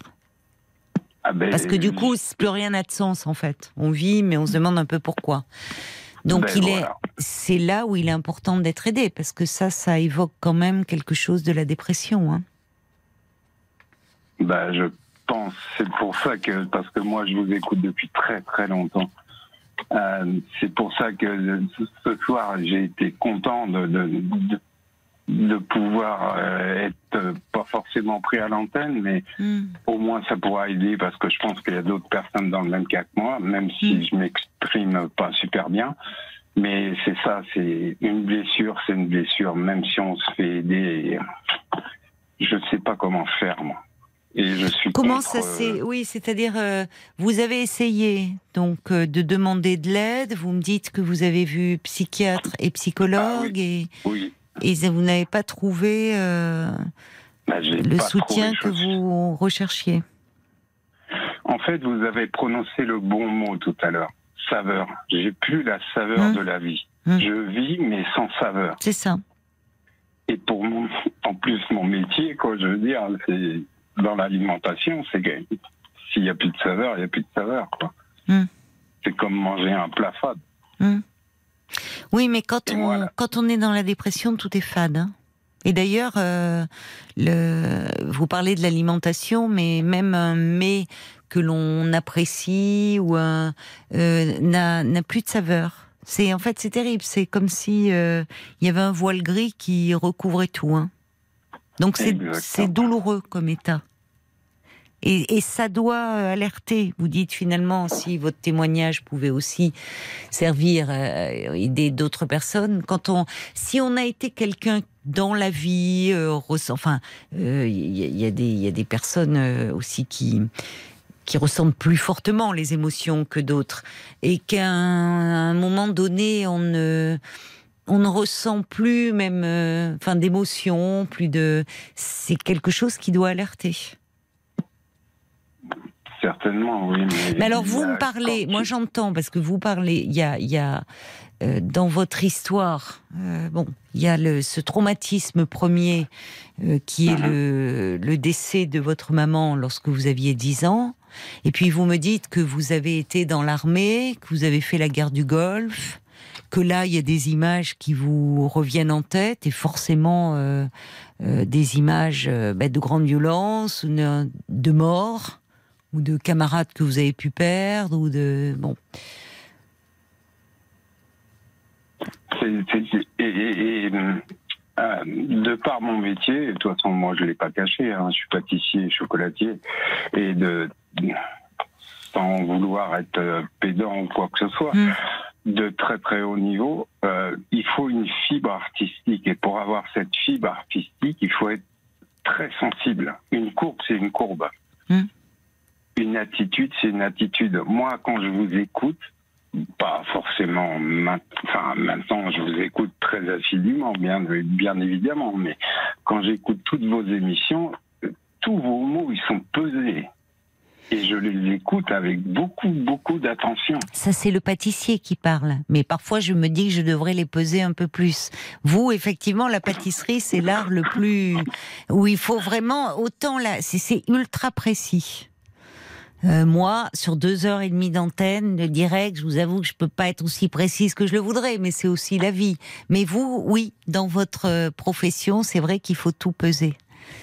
Mais alors. Donc vous réjouissez, vous réjouissez les autres, vous arrivez encore à. Est-ce que vous éprouvez du plaisir à être comme ça dans cette création, dans ou est-ce que même ça vous le faites un peu de façon mécanique? C'est et là c'est sérieux la question que je vous pose. Vous, vous savez ce qui est mon plus grand bonheur parce que j'ai vu et je côtoie beaucoup de personnes, on me dit oh t'es fané. Mais moi mon plus grand bonheur c'est quand je vois dans les yeux des gens, Oui, de par mon métier encore, oui, hein, de par mon métier, quand je vois les, les étoiles dans leurs yeux, c'est je suis le plus heureux du monde. Bon, c'est bien, ça le, c'est ça. Il y a, vous ressentez encore euh, ce plaisir de faire plaisir, de voilà. Ah oui. Oui. C'est que enfin Donc vous arrivez à assurer votre métier malgré tout. hein. Là, vous continuez ça. C'est sur ce plan-là, ça va. ah oui oui oui. Oui. Ah oui. et Mais c'est à là, côté. ça ça voilà. Bon. Vous enfin, j'allais dire, vous avez tout compris, mais vous, vous êtes plus. Enfin, moi, je suis rien à côté, mais voilà. Ah moi, bah si, parce que moi, je suis nulle, j'ai même pas fait une tarte aux pommes. Alors, vous voyez, chacun son domaine de compétences. hein. Vous voyez Mais, Mais j'aime bien, euh, j'aime bien manger. Vous voyez, je, pour autant. Je, je sais rien faire, mais j'aime bien déguster. Donc, euh, Vous savez que moi, je peux être le plus grand pâtissier possible. Euh, euh, la- le dessert que je préfère, c'est la tarte aux pommes à mamie. et c'est pour ça que je parle de tarte aux pommes. Oui. Ah Ben voilà. Je- C'est ça, c'est vraiment, oui, le tarte, la tarte aux pommes, c'est l'enfance. c'est- Oui, je suis d'accord avec vous. Et le clafoutis aussi aux cerises. Ah, c'est magnifique. Mm. Et c'est un petit peu, enfin, ce qu'a fait le déclencheur aujourd'hui, c'est que justement j'ai perdu ma mamie et ma mamie, je pourrais plus jamais, même si on est à 800 km, manger ces tartes. Hmm. Vous l'avez Pourquoi perdu euh, récemment? Aujourd'hui, je viens de l'apprendre par ma fille. Et là, je me suis dit, il faut que tu appelles Caroline parce que j'entends, j'entends son émission, je l'écoute et je, enfin, je l'écoute et je l'entends. Et je me dis, Ah, vous avez, je suis désolée, oui, vous avez appris aujourd'hui. Non, non, mais ça, c'est pas. Mais ça, je peux passer au-dessus, mais au moins, là, je vous ai en direct et j'espère que ça peut profiter à plein d'autres gens. Il y a un moment ou un autre, quand on va pas bien, vous n'êtes pas non plus. euh, voilà, mais vous faites beaucoup, beaucoup, beaucoup plus de bien que vous pouvez l'imaginer. Bah, c'est très gentil de me dire ça, mais alors, En tout Finalement- cas, en tout cas, euh, je- moi, ce qui, euh, ce qui me désole pour vous, c'est que vous ayez à un moment fait euh, la, la, la démarche pour aller demander de l'aide et où malheureusement, euh, bon, vous n'avez Ah, pas trouvé l'aide escomptée. Mais Oui, il faudrait, il faut, il faut pour autant. euh, persévérer. Oui. Et peut-être à ce moment-là, vous renseigner un peu, euh, peut-être autour de vous par des, je sais pas, des, des amis. Enfin, aller voir quelques. C'est important d'avoir euh, une approche, euh, de bon retour. Quelqu'un. C'est toujours très difficile de, de conseiller un, un, un thérapeute parce que parfois il est, il peut être compétent, euh, mais après. Euh, c'est dans c'est dans le contact où euh, quelqu'un va vous dire cette personne-là est très bien, très compétente de fait, mais vous vous n'allez pas accrocher parce qu'il y a une question de personnalité. Mais c'est quand même important de demander des références. Tout à fait, mais c'est exactement ce que je fais. J'ai un cercle d'amis assez, mais alors, est-ce que c'est moi qui suis trop exigeant mais Je ne sais Alors, pas qu'est-ce que vous attendez? Non, je pense que déjà par rapport à ce que vous décrivez, là aussi vous êtes euh, vous euh, dans votre domaine très précis et autres. Il faut que vous tombiez sur quelqu'un qui dans son domaine le soit avec vous. Et déjà. Alors vous me dites vous êtes contre les médicaments et je peux comprendre au vu du de votre histoire et de l'histoire de votre maman. Mais Quand je dis médicaments, excusez-moi de vous couper. Euh, quand je dis médicaments, c'est chimique. ben oui, les Après, médicaments. tout ce qui peut être. euh, Oui, mais sur, si vous voulez, sur la. Sur la dé- enfin, si vraiment, euh, bon, moi je, je vous dis, il y a, y a des éléments qui évoquent, au vu de ce que vous me dites, qui pourraient évoquer quand même un, état dépressif. Et là, pour le coup, je sais bien qu'en pharmacie, il y a des plantes euh, type la valériane et autres, mais si vraiment vous êtes dans quelque chose d'un épisode dépressif, il faut euh, un traitement adapté. mhm. Il faut un traitement adapté. Parce que ça peut vous aider. si- et si vous voulez, euh, euh, là encore, bon, on parlait d'addiction. Et euh, dans les addictions, on parle pas de l'addiction aux médicaments. C'est vrai qu'on fait partie des pays en France où on prescrit beaucoup de médicaments, de tranquillisants, et où malheureusement, certaines personnes, après, euh, en deviennent dépendantes. Mais c'est pour ça, oui, du monde peut-être pas, mais en tout cas, on est euh, en Europe bien placé. Mais euh, là aussi, c'est-à-dire que euh, moi, je, je, je- je- les médicaments, il faut les voir à un moment donné euh, comme une aide. euh, comme euh, comme on prendrait une béquille quand on a du mal à marcher. Et à un moment, euh, on consolide euh, la jambe et on enlève sa béquille. Donc prendre des médicaments quand on est en dépression, en tout cas, je prends ce, ce sujet-là, sans euh, être accompagné psychologiquement, euh, ça va, ça va aider, mais le risque de rechute est plus grand. Donc, à un moment, il faut des médicaments et prescrits euh, évidemment par un médecin encadré, où vous retrouvez les antidépresseurs, vont vous donner à nouveau ce, comment dire, une forme de saveur, quelque chose où à un moment, oui, vous pouvez euh, apprécier. euh, on va vers le printemps, euh, justement. Vous parliez de voir euh, sur des pelouses, vous voyez, Ah il y a plein de fleurs, des, des petites choses comme ça qui sont des petits, des petites étincelles, mais qui fait qu'on passe comme si on était indifférent à tout. On retrouve un peu cet élan. Après, évidemment, il faut pouvoir euh, mettre des mots quand on va mieux, parce que quand on est vraiment euh, très au fond, on n'arrive pas bien à parler de soi. On n'arrive pas bien à faire des liens. À la limite, on se dit je vais mal et comme si euh, il y avait quelque chose de d'inéluctable. C'est-à-dire ce que vous résumiez en disant dans ma vie j'ai des hauts et j'ai des bas. Et comme si euh, au fond il y a quelque chose aussi qui, vous poursuivait contre lequel euh, vous ne pouvez rien. Ben, c'est exactement ce que je pense. Bon, vous Et avez quand même fait un métier où euh, on est dans le plaisir, dans la saveur, dans le faire Tout plaisir.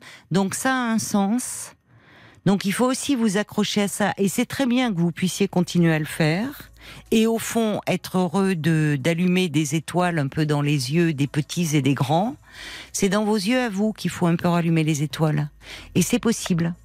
Donc, demandez peut-être même à votre médecin traitant les coordonnées. Votre médecin traitant peut vous prescrire des antidépresseurs. Et normalement, d'ici 15 jours, il faut bien 15 jours, vous devez ressentir quelque chose comme si vous, n'étiez- vous étiez moins écrasé. Comme si vous aviez plus ce voile gris qui recouvrait tout, cette chape de plomb. Et là, trouvez un, un bon thérapeute, demandez à votre médecin traitant si vous en avez un. Euh, Il n'y a pas de souci. qui travaillent sur, en réseau, hein, souvent. Donc ça vaut le coup de recommencer, en tout cas. Moi, il est physique et euh, il me connaît très très bien. Mais après, voilà, un thérapeute, euh, j'allais justement vous poser une question. Moi, un thérapeute, c'est comme un avocat. Si j'ai pas confiance, je me tais. Alors, Bah, vous avez raison. peut-être, c'est mais- sûrement peut-être de ma faute. Et Non, mais non, mais euh, bien sûr que vous avez raison. Il ne peut pas, on ne peut pas faire un bon travail euh, si euh, il n'y a pas une relation de confiance entre euh, à le thérapeute et son patient. Enfin, c'est euh, important qu'il y ait euh, de la confiance. Sinon, on ne peut pas s'ouvrir, parler de soi et avoir confiance aussi en cette personne en se disant, elle va me sortir de là. Enfin, oui, c'est c'est une alliance qui se fait. hein. Et euh, on travaille main dans la main. Donc, euh, oui, c'est une bonne base de partir de là et, et, et mettez, demandez, demandez autour de vous, demandez à des amis, demandez à votre médecin traitant et trouvez quelqu'un euh, de bien qui va pouvoir euh, vous aider. En tout Bon cas, je vous courage. remercie. Je vous remercie beaucoup. Vous avez toujours les mots justes et waouh, vous êtes une Oui, mais- très très belle personne. Mais Sébastien, vous savez, des thérapeutes, euh, là, moi je suis à la radio, mais il y a, il y a beaucoup de, de thérapeutes qui ne sont pas dans les médias et qui font aussi très très bien leur travail. Donc vous Ah, allez ça, trouver, j'en- vous voyez, vous allez, vous allez trouver. Allez, courage. Merci Prenez vous, soin de, vous, pris. prenez soin de vous et pour retrouver justement de la saveur à la vie. Je vous embrasse. Au revoir. Jusqu'à minuit 30, Caroline Dublanche sur RTL. parlons. Jusqu'à minuit 30, Parlons-nous. Caroline Dublanche sur RTL. Avant d'accueillir euh, Anne, euh, Paul vient, Je suis là. Paul vient de rentrer dans le studio. Oui, je m'impatiente parce que. Je suis Mais là. non, je, te, je t'apostrophe pas. Oula, c'est dur à dire d'ailleurs. Mais euh, comme tu fixais ton écran Je là, et que tu me voyais pas, oui, je tapais sur le mien pour dire c'est à toi. Parce qu'il paraît Je qu'il y est. Oui, oui, c'est vrai que dans ces cas-là, je m'excite un peu. Je fais hé, hé, hé, tu m'entends? Donc, euh, parlons-nous. Il y a des réactions qui sont arrivées pour. euh, Mais non, pour Sébastien. Oui. Ben oui, c'est ça, c'est Oui, bien pour Sébastien. Exactement. Combien, voilà. hein. Euh, bah, le valet de cœur qui écrit Ce qui vous touche est partagé par beaucoup. Vous savez, Sébastien, à trop se protéger du pire, on se protège aussi du meilleur. À trop surveiller l'éventuelle tuile qui pourrait vous tomber dessus, vous en oubliez, euh, vous en oubliez de jouir pleinement de l'instant présent. Vivez vos moments de vie, peu importe si tuile il doit y avoir. Vous vous serez accordé ces petits instants de bonheur que vous vous interdisez maintenant. Vous y avez droit, vous aussi. Il y a Sacha aussi qui dit euh, Vous dites que vous ne vous exprimez pas super bien, pour reprendre vos mots, mais c'est tout le contraire. Vous êtes tout à fait juste c'était émouvant dans votre récit, comme une belle chanson triste. Et puis Nadia qui dit, le mal de vivre, il faut sortir du boulot, faire une belle rencontre ou bien donner de son temps dans une association pour aider les autres et en aidant les autres, s'aider soi-même. Ou alors, aller danser, dit Nadia. Mais il nous fait déjà des magnifiques pâtisseries. J'ai oublié de lui demander quelle était sa, sa Sa spécialité. spécialité Pâtissier chocolatier. Donc, euh, Ça Ouais. fait saliver. ben oui, ben oui, c'est ça. Et c'est pour ça qu'il est important qu'il retrouve de la saveur dans sa vie aussi pour enchanter nos papilles. Allez, on va maintenant. euh, merci beaucoup pour euh, ces réactions, Paul. Après, me dit euh, Marc. Donc, on doit avoir de la pub, j'imagine. Eh ben d'accord, on passe un peu de réclame et on accueillera Anne après. RTL, vivre ensemble. 22h, minuit 30, Parlons-nous. Caroline Dublanche sur RTL. Bonsoir Anne Bonsoir. et bienvenue sur l'antenne de. RTL. Merci beaucoup en tout cas de, de prendre le temps de m'écouter. Je, suis, je suis très touchée. Merci beaucoup. Ah ben, je suis là un peu pour ça, à vrai dire, hein, tous les soirs. Oui, oui. Et un grand merci aussi à Paul parce que, parce que franchement, je, je, je trouve que c'est quelqu'un d'extraordinaire. Sait bien réconforter les gens. Donc euh, je lui adresse. Ah, c'est dommage, il vient de sortir du studio. Oui, ben écoutez, Et je sais pas si je vais lui répéter. je, je pense qu'il faudra lui dire. Mais oui, bien sûr que je lui dirai. Oui, c'est très Mais oui. bien. C'est- Voilà, je, je vous remercie. Alors écoutez, moi je me suis permis de vous appeler parce que je traverse un moment difficile. Je sors d'une histoire avec un monsieur et je pense que enfin, je pense, je pense en être sûre que ce monsieur était un pervers narcissique et euh, il m'a complètement détruite et j'ai vraiment du mal à me reconstruire. Là, je, je pense que j'ai fait une dépression, ce qu'on appelle, euh, je vous devez savoir, post-pervers narcissique. Euh, je suis mal hein, parce que parce que si vous voulez, c'est un monsieur qui m'a complètement cassé, qui m'a humilié au plus profond de moi-même. Vous êtes resté combien de temps dans cette euh, relation? Ben, écoutez, on, on est resté 14 mois en sachant qu'il y avait eu trois ruptures Oui. et, euh, et je suis toujours revenue et, et puis euh, et puis l'autre jour, ben je voilà, ça a été une de trop et et là je là j'en pouvais plus. Je me suis dit c'est pas Mm. possible quoi, c'est pas possible. Mais mais euh, Donc là, vous êtes, euh, euh, vous êtes, vous avez décidé cette fois-ci de vous éloigner. Oui, j'ai décidé, mais ce qui est complètement, ce qui est complètement très paradoxal, si vous voulez, c'est que j'ai l'impression que j'ai un attachement à cet homme, Hum, quand même, mais mhm. qui est très toxique et, et négatif, et je n'arrive pas à me mettre dans la tête qu'il faut vraiment que je l'oublie. Oui, c'est ça. Et, et c'est. je Mais qu'est-ce qui se passait dans, dans, dans cette relation avec lui Mais si vous qui, voulez, qui vous a tant euh, enfin, fait souffrir euh, Qu'est-ce qui se. Vous pouvez m'expliquer un peu euh, Oui, votre oui, relation? oui. Écoutez, c'est un monsieur qui, euh, enfin, qui, est- qui a deux faces, hein, qui a deux facettes. C'est quelqu'un de, quand on le connaît comme ça, quand on le voit la première fois. Enfin, moi, je pense que c'est ce qui m'a déjà séduit, c'est du. Oui. Un monsieur qui est calme, posé, voilà, qui, voilà, euh, très discret. Mhm. Et euh, voilà. Et après, quand je, quand je me suis mis à, à- à- au bout de deux trois mois, j'ai vu qu'il commençait à me faire des réflexions. Et puis, euh, il m'a piqué une très très grosse Noël. Ah, il m'a piqué une très très grosse colère. Mm. Et, et là, je, je- ça a été très violent en, en parole, en parole. Donc, j'ai arrêté, si vous voulez, la relation. Et puis, il me manquait. Donc, euh, donc, je suis retournée. Et il y a eu encore une deuxième colère pour des choses qui étaient vraiment pas fondées du tout. Donc il m'a dit de toute façon tu comprends jamais rien, t'es nul. euh, Enfin voilà, il m'a mis euh, plus bas que terre. Et qu'est-ce qui le faisait sortir de ses gonds? Qu'est-ce qui le mettait en colère? Vous avez, euh, vous dites, Eh ben, euh, enfin, qu'est-ce qui se passe? Vous avez identifié un peu ce qui. Ben, euh, oui, je pense que c'est quelqu'un qui est dans le, si vous voulez, c'est quelqu'un qui est dans le pouvoir et dans le contrôle. Et quand on ne dit pas comme lui, ben voilà, il se met en colère. Et, et moi, je lui dis, c'est pas ça l'échange, quoi. Mais c'est quelqu'un qui est dans la domination. Vous voyez, par exemple, si un jour j'ai arrangé les légumes, il me dit, mais, mais, euh, mais comment t'as arrangé les légumes? Moi, je vois que j'ai pas travaillé comme ça dans ma vie, quoi. Ouais. Moi, je, moi, je le regarde, je lui dis, enfin, je vois pas où est le problème, quoi. Il me dit, Mm. mais oui, mais c'est pas comme ça. D'accord, un peu rigide, quoi. Et puis, et puis, euh, ben, euh, il, me, il me traitait vulgairement de conne. Hmm. Quand De il était en colère ou Ah oui, mais- mais même pas. hein. Et un jour, il m'a, il m'a traité de con. Alors moi, j'ai pas compris. Mm. Je lui ai dit, pourquoi tu dis ça? Et puis, il me disait que c'était en rigolant. Je lui ai dit, ben, ça ne dit pas, quoi. Je suis désolée. Mm. Alors, il m'a dit, de toute façon, euh, tu prends tout trop tragique, que t'es trop sensible. Je lui ai dit, non, mais euh, je suis dans le respect, quoi.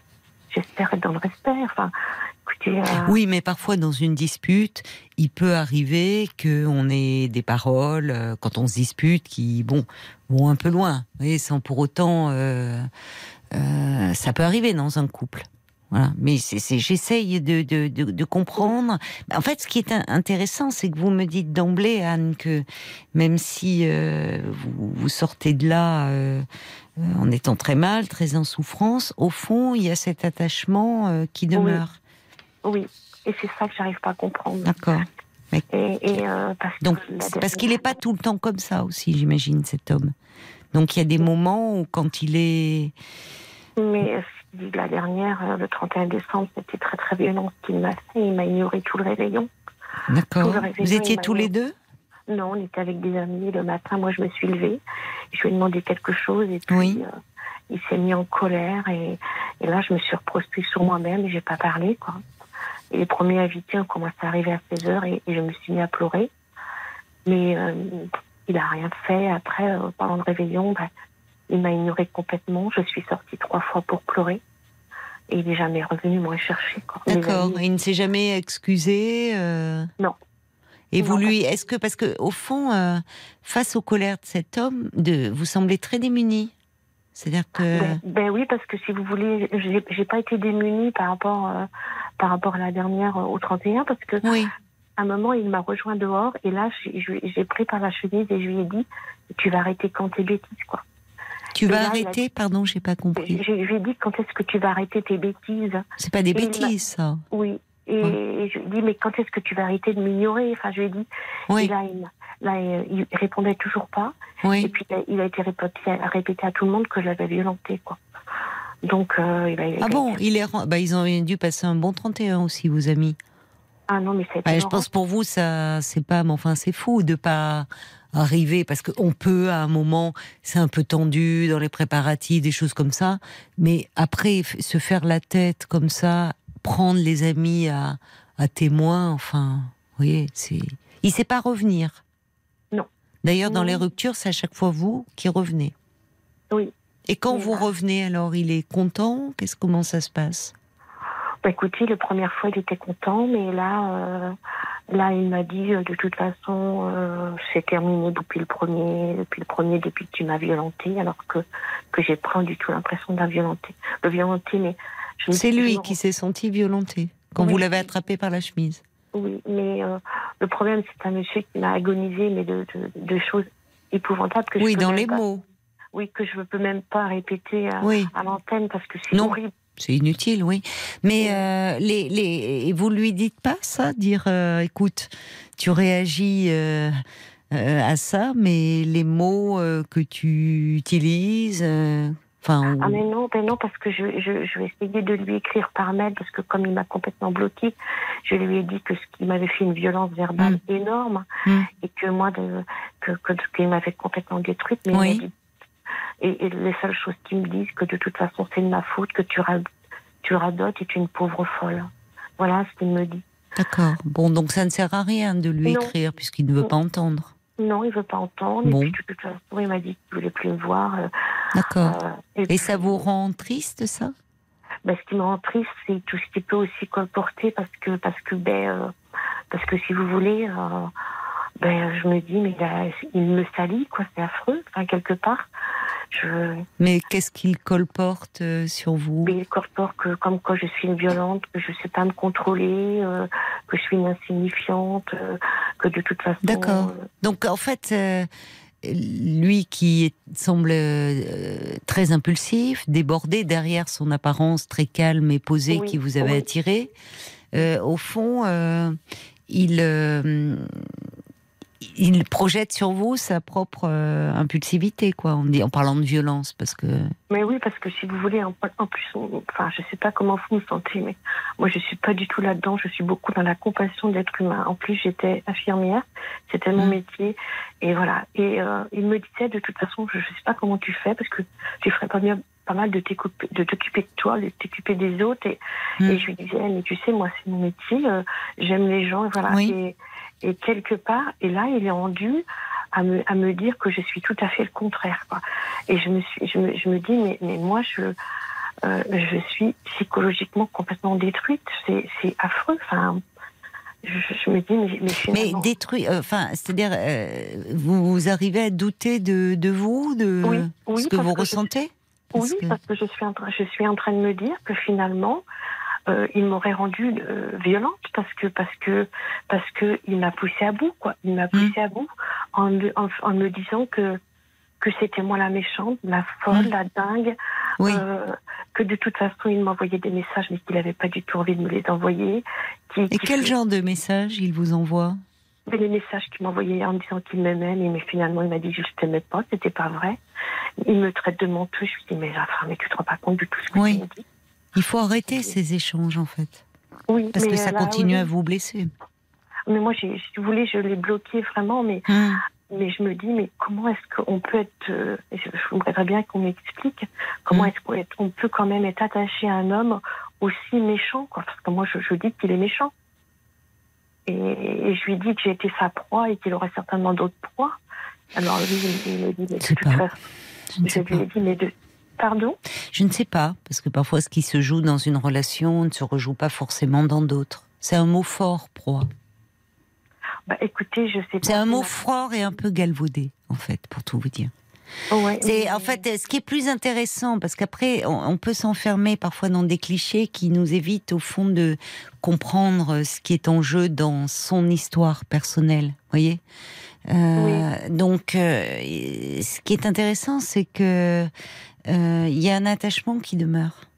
Alors que est-ce que vous avez été heureuse dans cette histoire? Enfin, il a peut-être pas été en dehors de ces crises de colère. Comment était-il avec vous? Qu'est-ce qui vous a plu chez lui? Enfin, c'est c'est tout ça sur lequel euh, il faudrait peut-être se pencher, et réfléchir. Vous mais- pensez pas? mais, mais oui, oui, oui, oui, oui. Donc. euh, Parce que justement, vous pourriez euh, éprouver de la colère. Euh, parce que peu importe ce qu'il euh, colporte sur vous, d'ailleurs, au fond. C'est finalement, il ne s'élève pas non plus, il se rabaisse aussi un peu en allant racontant tout ça. Et puis, bon, après tout, s'il raconte ça à ses amis, euh, ses amis croient ce qu'ils veulent. Hein. Vous voyez, c'est pas le problème. Mais le problème, c'est pourquoi, au fond, euh, vous souffrez aussi de lui demeurer attaché. Alors, on va continuer à se parler, mais ce sera après les infos de, de minuit. D'accord? Oui, merci. Jusqu'à minuit 30, Parlons-nous. Caroline Dublanche sur RTL.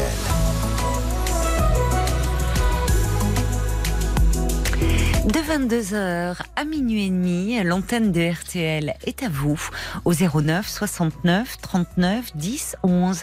Alors si vous avez un souci, une question qui vous tourmente, un bonheur aussi à partager avec nous, eh bien passez-nous un, un petit coup de fil au standard de Parlons-nous pendant une demi-heure encore 09 69 39 10 11 et nous retrouvons Anne. Merci euh, d'avoir euh, patienté, Anne. Merci. Alors, donc, euh, vous avez une relation euh, pendant 15 mois avec un homme. euh, vous dites que vous sortez de cette relation détruite. Et Oui. malgré cela, ce qui vous interroge, c'est euh, euh, que euh, il y a un attachement qui euh, qui demeure et que malgré euh, ce qu'il, euh, enfin cette relation dans laquelle vous ne sembliez pas très heureuse, Non, non, non. vous avez rompu trois fois. À chaque fois, c'est vous qui reveniez vers lui. Là, il vous dit que c'est terminé, qu'il Oui. ne veut plus vous voir. Et vous, c'est pas tant la colère qui prend le pas, ou, ou la déception, ou la, que, que finalement l'attachement qui reste à cet homme. Alors, vous, est-ce que vous avez vécu ensemble? Parce que vous me parlez de cette soirée du 31 où donc vous Non. aviez reçu. Non. On n'a pas vécu ensemble, on a passé des, des jours ensemble comme ça. Donc voilà, c'est tout. D'accord. Euh, mais moi, j'aurais pas pu vivre avec lui parce que c'est pas D'accord. du tout. C'était pas du tout quelqu'un qui était dans la douceur. C'était euh, euh, comment je vous dirais, pas du tout démonstratif. Euh, j'avais, je, je, ressentais pas cet amour que je recherchais. Hum. Et, et je, je pense que je me pose la question finalement Oui.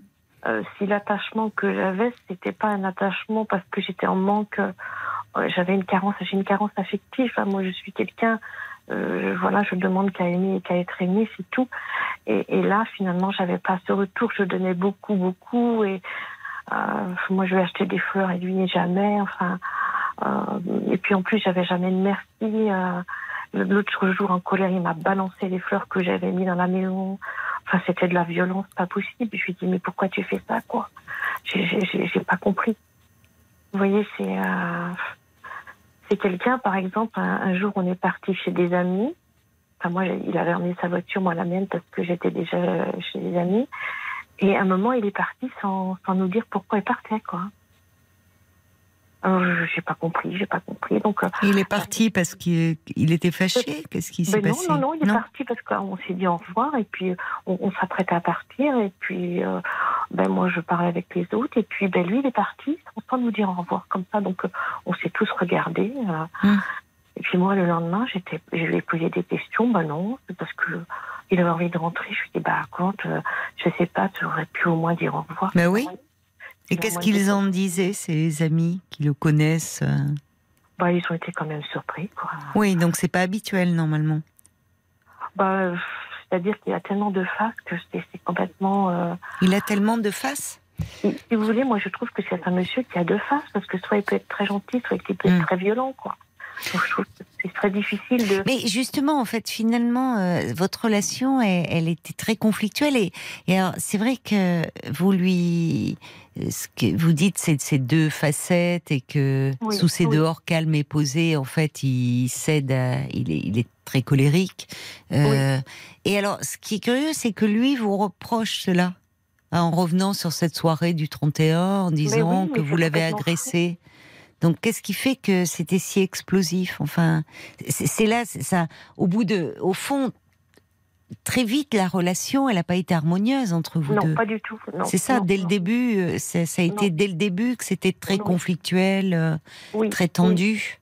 Ben oui, parce que c'est un monsieur, si je n'allais pas dans son sens, hein, Oui, ben si vous voulez, ça se passait pas bien, quoi. Mais moi, je suis désolée, Oui, je ne peux ça. pas toujours être d'accord. non. Enfin, je, je pense que, que la vie, c'est pas ça. Et Oui, et il ne que- supporte pas, comme si euh, Non. euh, vous le remettiez en question, comme si. euh, ben oui, je lui disais, mais euh, ben, je lui disais, écoute, je comprends pas, mais, Oui, ah, mais non, mais c'était toujours de ma faute, quoi. Enfin, c'est- complètement. euh, oui. Si vous n'étiez pas d'accord avec lui, c'est là où il euh, se mettait en colère au fond et où il voilà. il vous disait que vous ne compreniez rien ou c'est Ben ça. oui, c'est tout. Alors moi, je lui disais, mais attends, mais, mais je suis bête à ce point-là, quoi. C'est, mais c'est complètement, c'est complètement fou. Non, mais c'est pas, c'est pas, c'est pas de ça qu'il s'agit en fait. C'est pas une question d'être bête. C'est que euh, euh, c'est pas parce que vous avez un point de vue différent que c'est- le problème, c'est qu'il ne peut pas, il a du mal à entendre un autre point de vue euh, que le sien. Exactement. Ce monsieur, Donc euh, ça le, il est assez rigide sur ce plan-là. Enfin, très, comme si très, très, très, très rigide. sur des choses euh, assez anecdotiques. Vous parlez de cette histoire de légumes qu'il fallait ranger de telle ou telle Oui. façon. Peut-être a-t-il pris aussi des habitudes euh, à vivre seul depuis longtemps? Je ne sais pas. Non, non, non. Non. Il y a très peu de temps que qu'il est divorcé, mais euh, D'accord. voilà, je pense que déjà il a, il a, il a surtout Hum. pas accepté que sa Oui. femme, que sa femme, voilà, le, le quitte.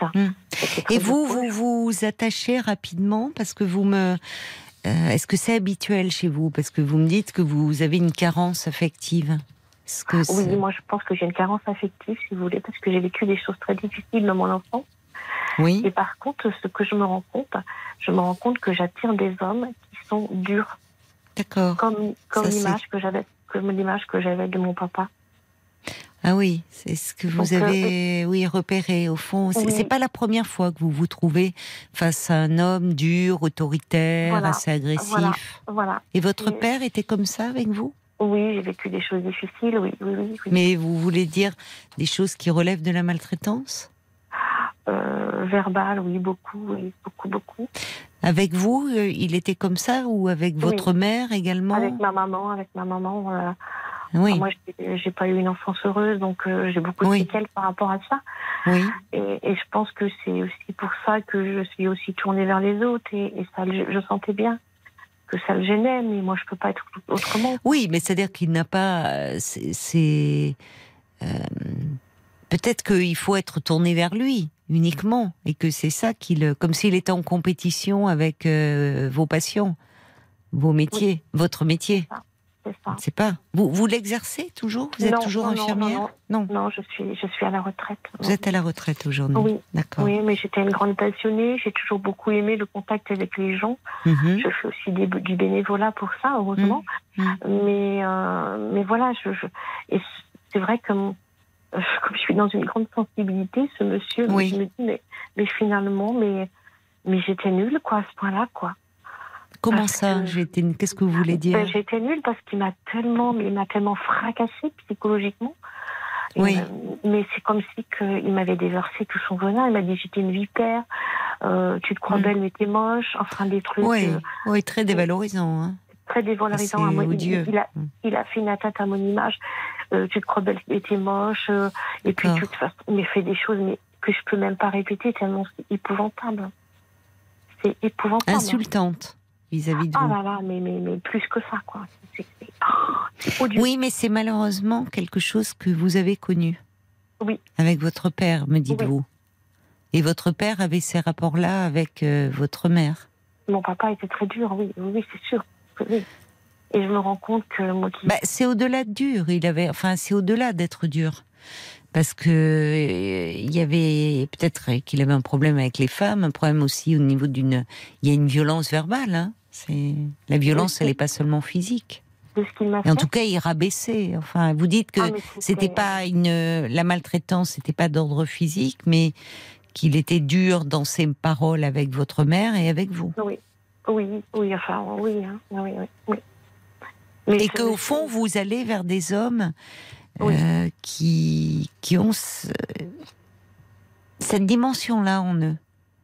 Mais oui, mais c'est que je me rends compte et, et voilà. Et, Mais c'est bien de vous en rendre compte. mais, Euh, Parce mais- que finalement, c'est, c'est, ça vous, ça vous replonge dans un attachement très insécure, mais comme si vous cherchiez à tout prix à, à, vous faire aimer. euh, Et, au Bien fond, sûr. parce que là, vous, vous vous faites du mal de, de retourner euh, vers un homme qui vous rejette et qui vous repousse. Mais bien sûr. Mais comme l'enfant que vous deviez être, qui ne comprenait pas Oui. certainement pourquoi euh, euh, votre père était comme cela avec vous et qui cherchait à s'en faire aimer malgré tout.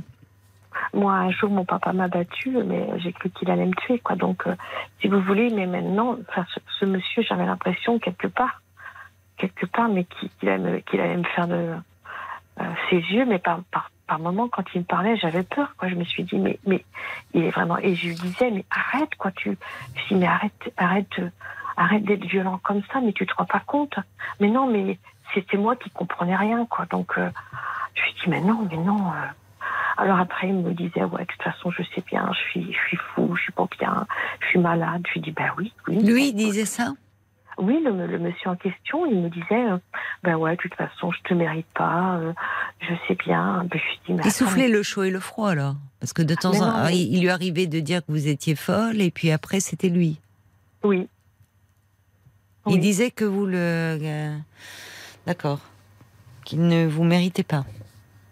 Oui, mais de toute façon, euh, je te jure, oui, alors c'était, c'était très déstabilisant, quoi. Enfin, Bah, en tout cas, en- en- très vite, semble-t-il, vous vous êtes pas fait du bien, hein, tous les deux. ah non, non, non, pas Bon. du tout. Et, et le, enfin, vous, euh, je, je ne sais pas si, justement, je- comment vous avez mis l'accent. Vous parlez de, de carence affective, vous parlez de, vous, êtes Oui. suivi sur euh, d'un point de vue euh, psychologique? Vous savez, Alors, vous êtes moi, en je- thérapie? Ben, écoutez, moi, je suis allée, oui, je, suis allée voir une psychologue parce que Oui. j'avais quand même besoin de comprendre. Oui, je Et comprends. puis, Oui, et puis j'ai fait aussi pas mal de formations par rapport à mon métier. oui, oui. Voilà, donc ça m'a quand même aussi beaucoup aidé. Mhm. Et, euh, et c'est elle aussi qui m'a. J'ai fait des séances du MDR hein, qui m'ont fait quand même beaucoup de bien. Et, euh, et voilà. Et là, elle m'a dit, mais surtout détachez-vous de cet homme. Il est très dangereux pour vous, quoi. Bah, il vous fait, il vous fait du mal, oui. Elle m'a dit, mais, mais, mais de toute façon, c'est, euh, il vous fait du mal. Et- mais, mais moi, je pense que jamais un homme dans ma vie m'a fait aussi, autant de mal que cet Mais vous me dites que vous, enfin, malheureusement, que sur le plan euh, sentimental, vous Oui. tombez souvent sur un peu Oui. le même profil d'homme, mais qui vous fait penser à votre père. Donc euh, il y a quelque chose qui vous ramène. C'est terrible, vous savez. C'est, c'est, on va vers euh, euh, notre inconscient nous ramène vers des situations connues, même si elles sont pas agréables et même si elles sont traumatisantes. Terrible, peut-être le. MDR et bon ce que vous faites pour essayer de, de Oui, dépasser oui. certains traumatismes de votre enfance. Oui, Mais déjà le fait d'en prendre conscience là, comme vous le faites, c'est déjà une étape. hein. C'est déjà une étape parce que même s'il y a une part de vous qui a envie d'y retourner, il y a une autre part aussi qui est là, euh, qui bataille, vous aussi, qui est un peu en disant n'y retourne pas parce que tu vas te faire du mal. Et Ah, en non. cela, votre thérapeute va aussi euh, vous aider. Il faut vous rappeler euh, les, les mauvais côtés de cette relation. Enfin, vous voyez, vous n'allez pas aller vers euh, rejouer quelque chose faut que, que vous connaissez très bien au fond. Vous vous êtes repoussé, rejeté. Bon, il a ses problèmes, vous avez les vôtres, et en tout cas, vos problèmes mis ensemble, ça devient très explosif et vous vous faites du mal. Ah oui, il y a, bon, vous parlez beaucoup de violence. oui, beaucoup. Alors, euh, été, euh, lui, euh, bon, il vous fait du mal dans ses mots, vous, il vous pousse à bout, donc euh, il vaut mieux vous en éloigner. Oui. Effectivement. Et le fait d'en avoir conscience, c'est bien. Vous, enfin, il y a cette lucidité qui va. il, il, il arrive, et, et souvent dans les histoires d'amour, on a beau savoir que cette personne ne nous fait pas du bien, que cette relation euh, ne nous fait pas du bien, il y a quelque chose, il a appuyé euh, en vous sur quelque chose qui est en souffrance, enfin, qui ravive un manque oui, un message. qui ravive ce manque et de, de- de votre histoire. Donc c'est bien que vous puissiez le travailler en thérapie, ça. Oui, oui, non, Parce que je- ça va vous donner aussi euh, la- des, des moyens de, de, de tenir et en tout cas. Et puis de vous consolider, d'arrêter de douter. Parce que c'est pas parce que cet homme vous renvoie telle image de vous, même, que vous êtes cette image-là. Bah, écoutez, euh, c'est. Je pense que psychologiquement, il faut. euh, il faut enfin, oui, c'est vrai que. Euh, là, j'ai passé deux jours où j'ai été vraiment très, très affectée. Quoi. Je- Oui, mais c'est normal, parce que vous avez beaucoup investi la relation, vous Oui. étiez très attaché à cet homme et vous le demeurez, donc forcément, ces paroles euh, euh, vous, vous atteignent. Et parce qu'aussi, sur ce plan-là, vous êtes fragile. C'est-à-dire qu'au fond, ça renvoie, euh, malgré... euh, Il y, a, il y a aussi euh, une faille là, à ce niveau-là, où, où quand, quand on et c'est là où la thérapie va vous aider à vous renforcer. C'est-à-dire qu'au fond, ce qu'il, ces paroles qu'il vous balance, ça lui appartient. C'est son histoire à lui, c'est pas la vôtre. Le problème, Oui. c'est qu'elles s'entrechoquent. Donc, il y a dans la vie euh, comme ça, les autres nous renvoient des images de nous-mêmes dans lesquelles on ne se reconnaît pas. Ça peut arriver, ça. Oui. Alors c'est parfois intéressant de s'y pencher quand c'est quelque chose qui revient souvent. Euh, et je, je sais- là, je m'éloigne un peu de, de votre situation, hein, mais euh, parfois il y a des il y a des qualificatifs ou des hum, des, des choses ou, ou des défauts, enfin des choses qui nous sont renvoyées par plusieurs personnes différentes et ça peut, on peut être amené à s'interroger, dire au fond, si les autres me voient comme ça, est-ce qu'il y a une part de moi que je n'ai pas envie de voir, mais qui est aussi comme ça? Voyez? Mais quand on est dans une relation de couple, euh, ce que vous renvoie cet homme sur vous-même, ça vous définit pas. D'accord. Il parle peut-être de lui, de son histoire, de sa relation aux femmes. Et donc, si ça vous remet aussi profondément en question, bah, déjà, c'est parce que ça vous fait mal, et puis parce que euh, peut-être qu'il y a aussi une, une- une fragilité euh, du fait de votre histoire sur le plan de, de l'image que vous avez de vous-même. Oui, oui, c'est très possible. Moi, je me suis jamais sentie aimée. Un hein, peu euh, vacillante, ben voilà. Voilà, Donc, je ne me suis jamais sentie aimée. Je suis convaincue aussi que de toute façon tout s'explique. hein. Mais euh, voilà. Vous euh, êtes très en demande vis-à-vis de lui. Et lui, au fond, euh, comme c'est quelqu'un qui ne fonctionne pas du tout comme vous et qui Non. est Non. euh, beaucoup plus distant, qui a, en fait, qui a, semble-t-il, un gros problème avec ses émotions, lui, qu'il ne contrôle pas. Ah non, pas du tout. Pas du Donc, euh, vous voyez, souvent les gens, euh, euh, vous savez, on dit il y a des gens comme ça qui paraissent très calmes, c'est un peu comme des, os endormis. Mais il faut s'en méfier parce que derrière, il y a une noirceur et une profondeur qui peut entraîner loin. Ce, ce côté, ce sont des faux calmes. Mais au fond, il quand sa colère, il semble être débordé par moments par ses émotions. Et c'est la colère qui s'exprime. Mais cette colère, vous n'en, à, mon avis, hein, enfin, vous n'en êtes pas euh, responsable au fond. C'est quelque chose qui lui appartient à lui, de son histoire à lui. Vous voyez? Vous êtes là? Non, on a perdu Anne. J'entendais un grand silence derrière. Anne est-elle là? Oui, je suis là. Vous avez perdu Est-ce que, Non, je suis là. Vous m'entendez? Est-ce que vous avez entendu ce que je vous ai dit? Oui, oui, oui, j'ai entendu, j'ai entendu. Oui, oui. Allez, on va voir un petit peu, Paul est revenu dans le studio, euh, voir Oui. euh, peut-être les réactions des, des auditeurs pour vous. Le valet de cœur qui dit cet homme-là ne peut pas vous salir, il salit l'idée qu'il se fait de vous pour justifier sa vindicte. Vous êtes toujours Anne, celle qui a cru, qui est déçue et qui doit intégrer cette nouvelle cicatrice sentimentale. Vos fondations ont vacillé, mais la maison du cœur qui est la vôtre est toujours debout. Oubliez ce sombre égoïste et partagez vos qualités de cœur avec des personnes qui vous complètent vraiment. Il y a Béatrice aussi- qui dit il vous a bloqué, bloquez-le. Quand vous pensez à lui et que vous avez des regrets, concentrez-vous sur ce qui vous a fait de mal, ça vous aidera à guérir. Effacez toutes vos conversations, qu'importe ce qu'il raconte à votre sujet. Finalement, les gens savent de qui ça vient. Ceux qui le croiront ne seront pas attachés, et puis Oui. euh, c'est tout. À la rigueur, ça vous aidera à faire un tri. S'il ne vous a pas trop isolé, ils doivent rester des amis, sortir, aller au ciné, marcher, petite soirée tranquille, bref, tout un tas d'occupations qui peuvent vous changer les idées et vous aider à vous couper de lui. D'accord. Oui, et puis finalement, comme vous le dites, puisque vous avez cerné qu'il y a un grand manque, une grande carence euh, sur le plan affectif, euh, et que je- malheureusement ça a fortement pesé dans vos relations amoureuses, c'est important de continuer le travail que vous faites sur vous-même pour vous renforcer.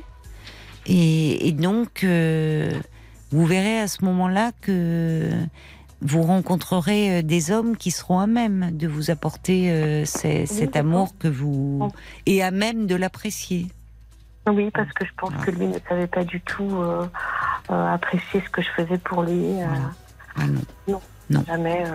Donc c'est pour ça poursuivez poursuivez ce travail et et finalement vous êtes au bout d'un cycle là. Vous allez pouvoir Écoutez, passer à autre chose. Je vous le souhaite en tout cas. Bon courage Anne. Oui, je vous remercie beaucoup pour votre écoute et, et voilà. Et je, voilà, je vous souhaite plein de belles choses aussi à vous également. Merci beaucoup. Au revoir Anne. Jusqu'à minuit 30, Caroline Dublanche sur RTL. parlons. C'est hein, ce soir euh, dans l'émission. Voilà, pour accompagner euh, vos, vos témoignages. Ben, c'est fini, hein, les amis, euh, pour ce soir, mais euh, on sera là. On sera là, même heure, même endroit, euh, ce soir, avec la petite équipe de Parlons-nous, dès 22h, fidèle au poste. Et d'ici là, si vous voulez nous laisser des messages sur notre répondeur, eh ben, surtout ne vous privez pas. 09 69 39 10 11. Comme ça, Paul, il arrive, il les consulte, et puis il fait son petit plan de table avant l'antenne, comme il dit. Allez, on vous embrasse bien fort, et à ce soir.